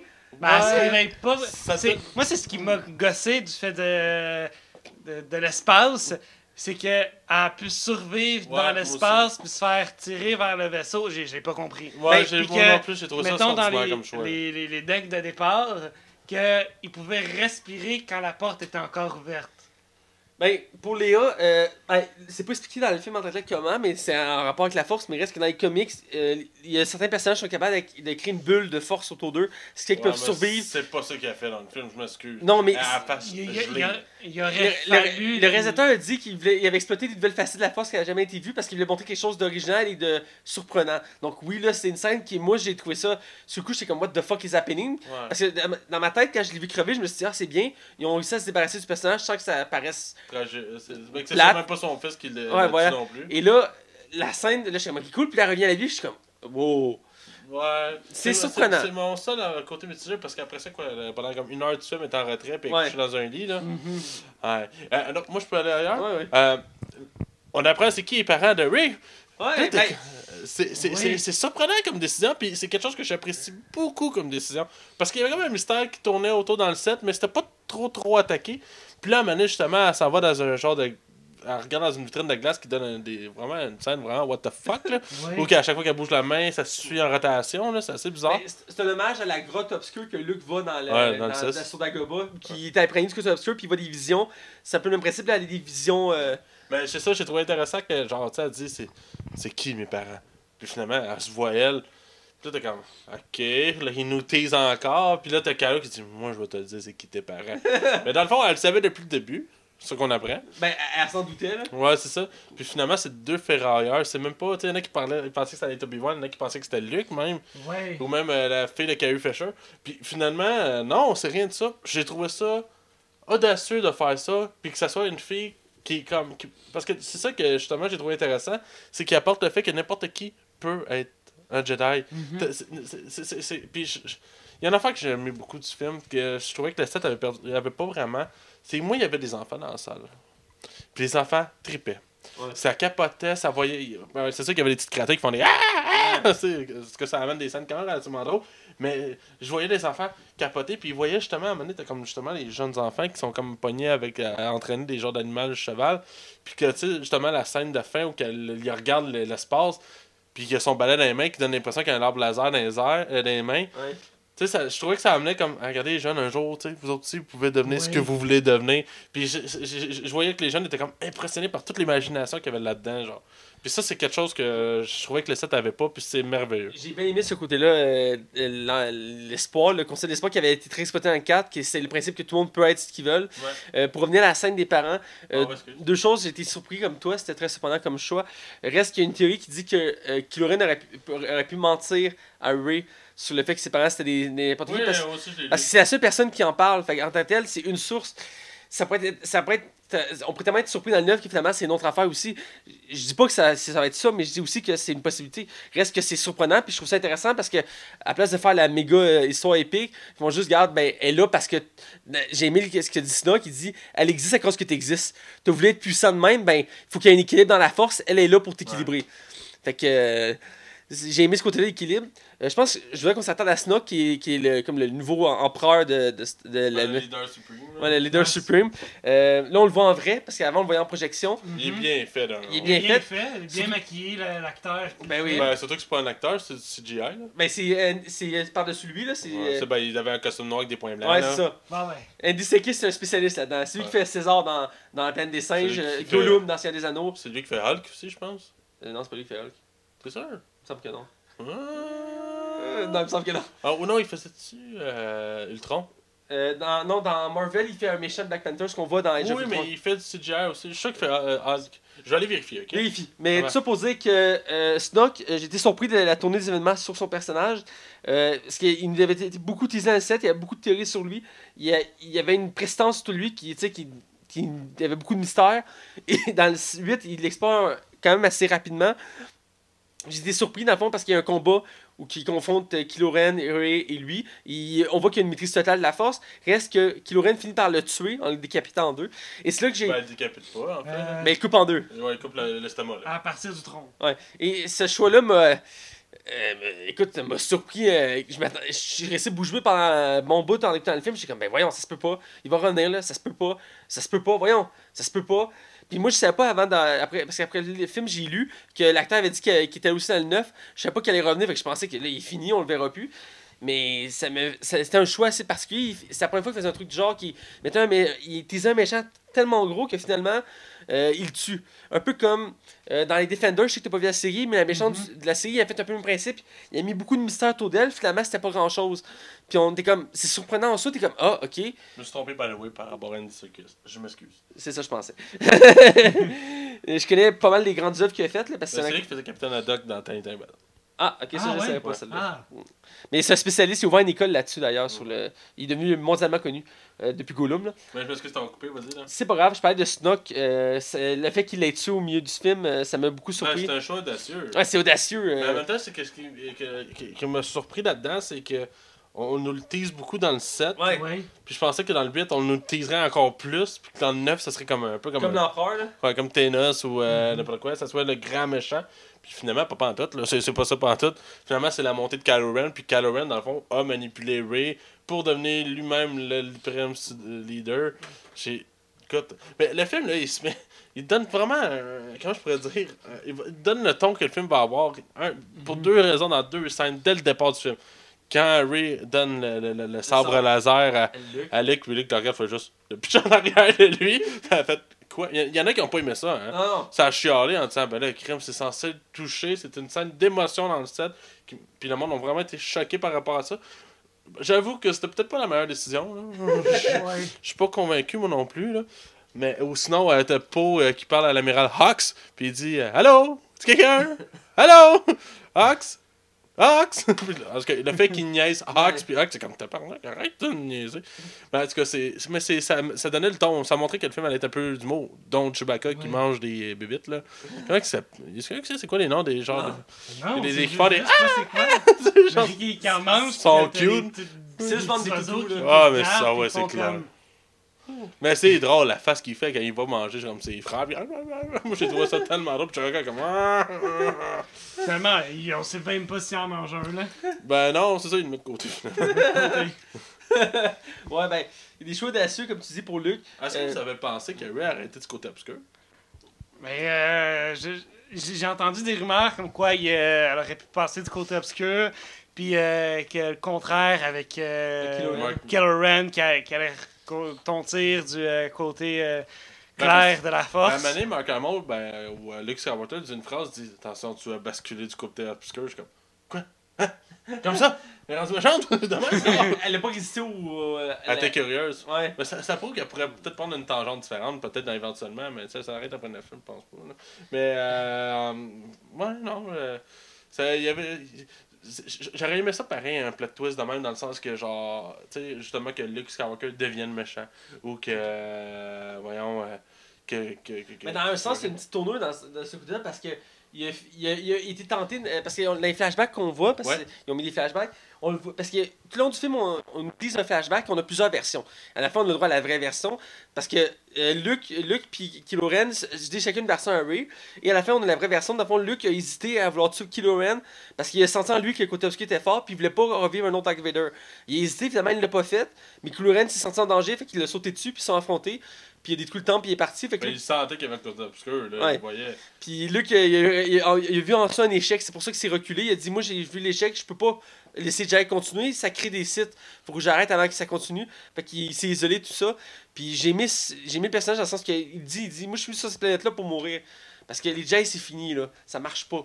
Puis d'ailleurs, une scène, ça me, ça, ça m'a vraiment surpris, je m'y attendais pas, puis j'avais lu ça nulle part. Le retour de Yoda. Ah, Ben oui, oui, hein, oui, ça c'est vrai. on- on allait l'oublier. Euh, tu tu t'y attends pas, il regarde la bibliothèque pour euh, la brûler. Puis là, il hésite.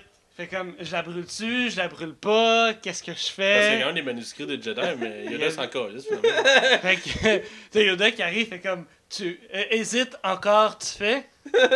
Puis t'es comme, Il y a une éclair qui tombe. Mais vous riez, là, mais il y a eu du chialage par rapport au fait qu'il y a des livres. Parce que l'univers de Star Wars n'avait jamais établi qu'il y avait des livres dans Mais l'histoire. c'est. euh, Ben, c'est- c'est l'origine la de, base, de la, de la force est très floue. Là. Mais Yoda, il s'était critiqué d'ailleurs aussi parce qu'il il était différent. de- ben, le look était comme les vieux, mais dans le sens de la personnalité, il était très enjoué. Parce Ouais. qu'on n'était pas habitué de Yoda. Puis il était Très comme. drôle, en fait. Très, très drôle, très euh, Mhm. léger. Euh, Même s'il y avait une côté sagesse encore, mais il reste que c'était surprenant. Moi, je m'y attendais pas de. de, Ben, ça m'a pas dérangé, par exemple. Moi, j'ai j'ai trouvé. Ça va l'air d'un Yoda qui est comme. Moi, j'ai la sagesse. Tu vois, tu t'as toujours pas appris, Luke. Apprends, là. Moi, je l'ai vu comme ça, mais écoute, c'est très personnel. là. Euh, très d'accord. Euh, Euh, on est en train de faire le tour pire. Ah oui, la, la scène, ben, le- l'arc sur Finn, euh, parce euh, Oui, c'est ça, ça me faisait penser, c'est bon, mais ça me faisait penser un peu à l'arc de Rihanna dans Valérie, dans le sens que t'en- tu pouvais enlever ça du film, puis le film changeait pas. là. non, c'est ça, parce qu'en bout de ligne, ils se font stouler et puis ils vont faire. Mais j'ai trouvé ça intéressant de voir le. Quand ils vont au casino. oui, Ce bout-là, quand ils vont au casino, puis ils reviennent, t'enlèves ça du film, ça change rien au film. ça change rien. Ben, C'était pas pour développer Finn. Ça ajoute un personnage que, tu sais, c'est- juste rajouter un personnage, exactement. Mais j'ai trouvé ça super intéressant. Ça met, ça met un background sur le personnage de Rose. Pas original hein, comme nom, ça, Rose. Bah, en tout cas, moi je les aime pas les roses sur mon œil. lui. En tout cas, bref, euh, non, j'ai trouvé Finn super cool dans l'ambiance. Non, en fait, je, je- je- je vais me reprendre. Le casino, j'ai trouvé ça cool. Je trouvais que ça faisait du bien. Un peu comme quand on découvre. Moi, quand j'étais jeune, la première fois que j'ai vu Star Wars 1, j'étais au cinéma en 1999, voyez-vous. Et euh, je me rappelle avoir été ultra impressionné euh, par le. c'est- Comment elle s'appelle la planète dans le désert, jeune euh, Tatooine. Tatooine, c'est ça. Puis justement, qui- ils vont comme. C'est comme plein de petits. Euh, temples, pas des temples, là, mais c'est comme des igloos de terre. Ouais, je, je trouvais ça super cool. J'étais comme, waouh, mais c'est quoi tout ça? Genre? Puis pour moi, je connaissais pas Star Wars. C'était le premier Star Wars que j'ai vu, le premier. Puis c'est le, le même feeling. On voyait comme un autre côté de la galaxie. Puis ce que je trouvais intéressant, c'est qu'on apprend d'où viennent les armes. On apprend que tous ces hommes-là et femmes, ben c'est eux autres. Dans le fond, il y a quelqu'un qui vend des armes autant aux rebelles qu'à l'impérial. Ouais. Puis c'est vraiment intéressant parce que c'est des backgrounds qu'on n'avait pas avant, genre. Puis je trouve que ça rajoute quand même un. Comment je pourrais dire? Il y, a- y y un débat à faire là-dessus, tu sais. Je- Non, j'ai trouvé ça cool, puis j'ai trouvé ça. C'est vraiment un bon Ouais. choix de Ryan Johnson. là. Le côté artistique, la scène de casino, j'ai trouvé ça malade, j'ai trouvé ça très beau. La scène, comme j'ai dit, on aurait pu l'enlever, ça aurait changé, mais c'est vrai que c'était un beau développement pour Finn et Rose aussi d'ailleurs. Puis Kamel d'État, là. Ouais, qui fait un rôle, ben, pour un acteur aussi gros, je m'attendais à ce qu'il fasse un rôle plus gros. Je savais même pas qu'il était dans le film. Ben, je l'avais entendu vaguement, je savais pas c'est quoi son rôle, je savais pas cherché vraiment. Mais euh, je m'attendais à un plus gros rôle que ça, j'imagine qu'il va être utilisé dans le 9. Ouais, c'est ça d'après moi. On va le revoir. Mais c'était comme un méchant de seconde zone parce qu'il il cherchait un. Euh, c'est drôle parce que quand ils ont dit. Parce qu'ils disent faut aller voir l'expert en décryptage, il y a une fleur rose euh, qui porte. Moi, je sais pas pourquoi j'ai pensé à Lendo. Oui, moi aussi. Ce serait un beau lien pour. la- euh, mais après, je me suis rappelé que l'acteur avait dit qu'il avait pas été casté pour le 8. Fait que je me suis dit, bon, bah, ce sera pas lui, mais il a pas été casté pour le 9, je pense. ça se peut, mais je sais que le 8, il avait dit non, moi je suis pas dans le 8.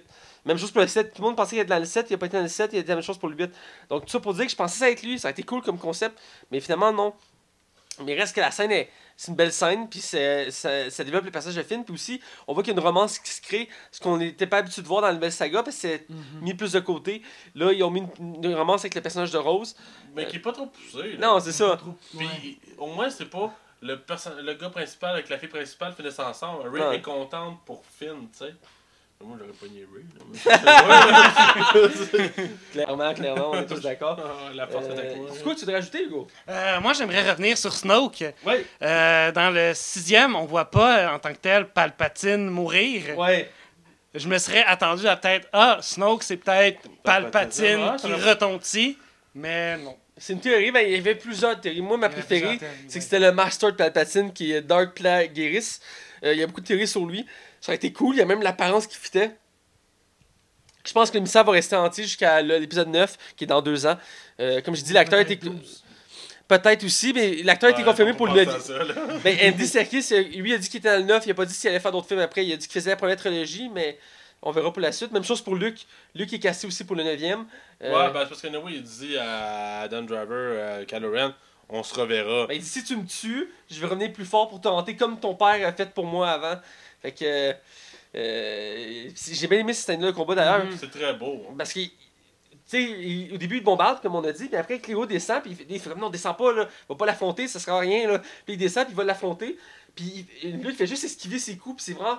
C'est comme artistique, c'est full beau, il, il esquive les coups, puis là. T'es comme, ok, mais il- comment c'est fait pour avoir tant d'énergie, puis à un moment donné, il réussit à, à le transpercer, t'es comme, fuck, il vient de tuer Marc, il vient de le tuer. Puis il se retourne, t'es comme, Chris, il va tomber, puis il. Ouais, puis comme- il tombe pas, il, comme, hein? Puis il s'approche, puis il passe son sang à travers, t'es comme, joue, joue. J'ai trouvé ça super. Il y en a qui J'ai ont trouvé vraiment ça- chialé contre ça.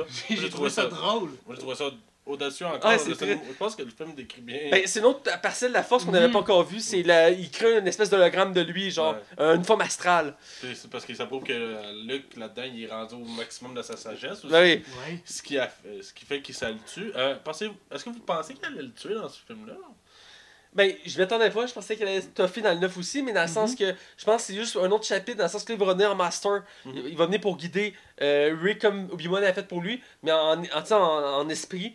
Donc, euh, c'est une autre façon, mais je pense que c'est juste pour exploiter une autre facette de son personnage, quoi qu'il aurait pu être plus exploité encore. Mais il reste que j'ai bien aimé le développement de, de Luke Skywalker dans le film. Très tiraillé, très sombre, euh, à la limite proche de la folie. Ouais. Euh, j'ai bien aimé ce côté-là. J'ai aimé les flashbacks qui mettaient en perspective ce qui est arrivé avant. Euh, le désespoir, l'échec de Luke. Tu vois que. Parce que, tu sais, l'épisode 6 nous laissait avec une fin heureuse. Tu te dis, ça peut pas être pire.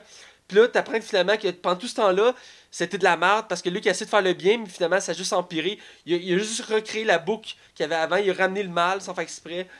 Et euh, donc, euh, c'est même dans les comics, les, les livres, romans de l'ancien univers étendu, ils mettaient ça en perspective. Luke avait créé une école, mais à cause de ça, il avait créé les Jedi, mais il y a certains Jedi qui ont viré sombre, ça a recréé les sites, puis à cause de lui, la boucle est revenue. Donc, euh, c'est un peu ça qui explique dans le film. Il dit faut que j'arrête, faut arrêter d'être les Jedi, ça marche pas, là. Il répète le long du film, puis j'aimais ce. Ce concept-là. Ouais, en même temps, c'est surprenant parce que c'est comme, ben là, c'est plus Jedi, qu'est-ce qu'on fait là? Il y a toujours eu des Jedi, tu sais. Mais je pense que c'est ça que le- la, la prochaine saga va emmener. C'est un, un univers où il n'y a pas de Jedi ni de Sith. Je pense que ça va être juste un nouveau concept qu'ils vont apprivoiser. Il va y avoir des utilisateurs de la force, un peu comme dans Rogue One, le moine. Qui avait un bâton puis disait moi je, je fais un avec la force la force est en moi tu sais c'est pas un Jedi c'est pas un Sith fait, lui il croit juste À la force. puis il sait qu'elle est là, puis il s'en sert. Je pense, que ça je pense que ça pourrait aller dans cette direction-là, surtout que, tu sais, je veux dire, ça recommence à zéro, il n'y a plus de Jedi, il n'y a plus de Sith. Ben, t'as Kylo Ren, t'as oui, mais dans certain sens, c'est l'équilibre. Il faut qu'il y en ait un de chaque pour que l'équilibre reste. Mais t'as t'as le symbole de la rébellion aussi qui est très fort. T'as t'as le petit gars euh, qu'on voit à un moment donné. Ouais. qui fait comme, Ouais, ça je, je suis avec euh, la rébellion, peux-tu nous aider? Puis que le petit gars fait comme Ok, oui, je, je vous aide. Tu me rappelles, euh, dans le, un petit truc pour finir, euh, quand on est sur l'île de Luke, à un moment donné, ils sont dans une grotte, puis il y a un. Sur le sol, il y a une mosaïque. Il dit c'est le premier Jedi. Je l'ai pas remarqué sur le coup, je l'ai lu en- dans la critique. Si tu regardes bien la mosaïque, Ouais. ça ressemble beaucoup à Snoke. Ok. Je- Il il y, a, une façon de dire si vouloir dans le sens que Snoke serait comme le premier Jedi, puis que Luke serait comme le dernier, c'est comme la boucle. Tu comprends? Ah, serait intéressant. Et- quand, le, quand le DVD va sortir, je vais écouter puis je vais arrêter l'image. Mais c'est pareil, quand tu regardes l'image, il ressemble beaucoup à Snoke. Ok. Puis d'une certaine façon, je pense que c'est voulu poser comme de Last Jedi, c'est comme la fin, le début puis la fin qui se. C'est un nouveau cycle. là. Ouais, c'est ça, un nouveau cycle qui commence. Donc, je, je- trouve intéressant comme, comme théorie. On va- ça va se compléter dans le 9, évidemment. On va devoir attendre encore deux ans. Mais ouais. Donc, Moi, euh, j'a- j'aimerais ça rajouter deux petites choses, puis après ça, je pense qu'on va y aller avec la note. Ouais. Euh, le bout des tétons avec le lait, c'était bizarre, ça. Oui. C'était vraiment Ça aurait pu être retiré du Puis oui, puis si la personne, s'il s'enlève ça, ça va avoir. Ça, c'est comme. Ah. Puis ils font un gros plan, c'est tétons. J'ai trouvé ça vraiment bizarre. Je, je, je sais que c'est il, devait, il devait monter comme sa routine, c'était spécial. Ouais, qui survit de même. J'ai juste trouvé ça bizarre. Je, je- je voulais Ouais. juste le- je voulais le mentionner, là. J'ai mis le clin d'œil aussi, euh, parce que quand Ray a récupéré son sable, le sable laser, elle regarde dans l'eau, puis tu vois qu'il y a un X-Wing. Oui. Puis ça rappelle aussi quand euh, Luke il vient voir Yoda, Là, puis il y a, il y un il y a X-Wing qui est dans l'eau. Je pensais qu'à la fin, Luke allait sortir de l'eau, tu sais. ça aurait été cool.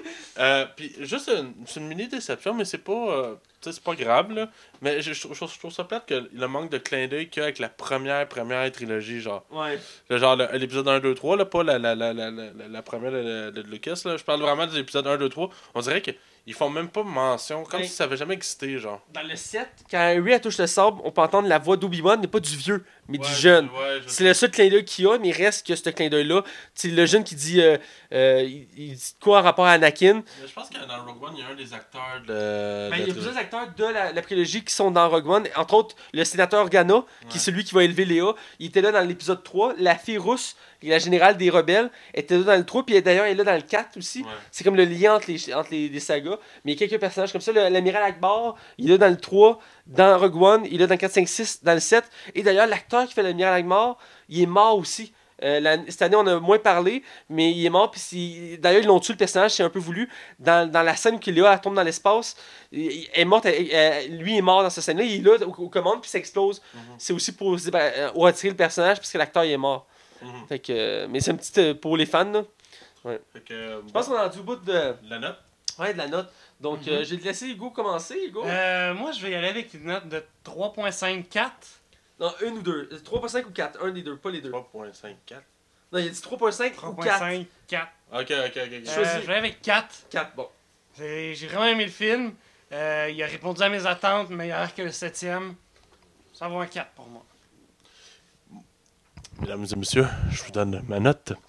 Moi, Star Wars épisode 8, je sais qu'il y en a plusieurs qui vont chialer dessus. Je sais qu'il va diviser les fans. Je comprends même les raisons du pourquoi que ça arrive. Je peux même comprendre qu'on peut même dire que le film est un peu Disneyien. Je pense Ouais. qu'on on le sent, on se le cachera pas. Mais fuck que j'ai aimé ça. C'est un fun, c'est un trip, c'est imaginatif. On, je, je- je vois les jeunes qui trippent autant que moi j'ai pu trippé quand j'étais jeune. C'est hallucinant comme franchise. Puis ce film-là, je trouve qu'il rose. On donne enfin. J'ai pas eu l'impression d'avoir une pâle copie du 4. Là, j'avais peur d'avoir une pâle copie du 5. Fait que pour moi, ce film-là, c'est une nouvelle histoire. Ça fait du bien. C'est rafraîchissant. On a des personnages qui sont attachants. Qu'on a un arc, un arc narratif ultra intéressant. Puis je là, là, je suis emballé. Puis pour vrai, moi qui avais été déçu de Rogue One, celui-là, là, il me rose. Fait que je donne un 4 sur 5 sans hésiter. Ben, pour moi, euh, comme j'étais sceptique comme toi, euh, Max, et euh, j'avais peur que ça devienne comme un épisode 5. Donc, euh, que je savais voir, c'était une belle surprise en soi. Une histoire originale qui se démarque, qui donne un nouveau souffle. Par contre, j'ai oublié de mentionner, mais il y a un point négatif qui, qui- qui se répète du set, c'est qu'on a un peu d'éléments de, de l'univers. Ouais. De toute façon, c'est très centré sur la, pre- la- la- le premier ordre et euh, les- la résistance qui s'affrontent dans un coin reculé de l'espace. On n'a pas de mention de- du reste de l'univers, c'est très centré, très limité. Puis on a peu d'éléments de ce qui s'est passé entre l'épisode 6 et 7. Oui, y en a un peu. Peut-être la nouvelle trilogie que Ryan Johnson travaille, on va peut-être avoir autre chose. hein. J'espère parce que ce qui était la force euh, principalement de la, prélogie 1, 2, 3, il, mettait beaucoup l'emphase sur l'histoire qui se passait à travers la galaxie. Ouais, parce que t'avais comme un. Comment on appelle ça où que tous les politiciens. Le Sénat.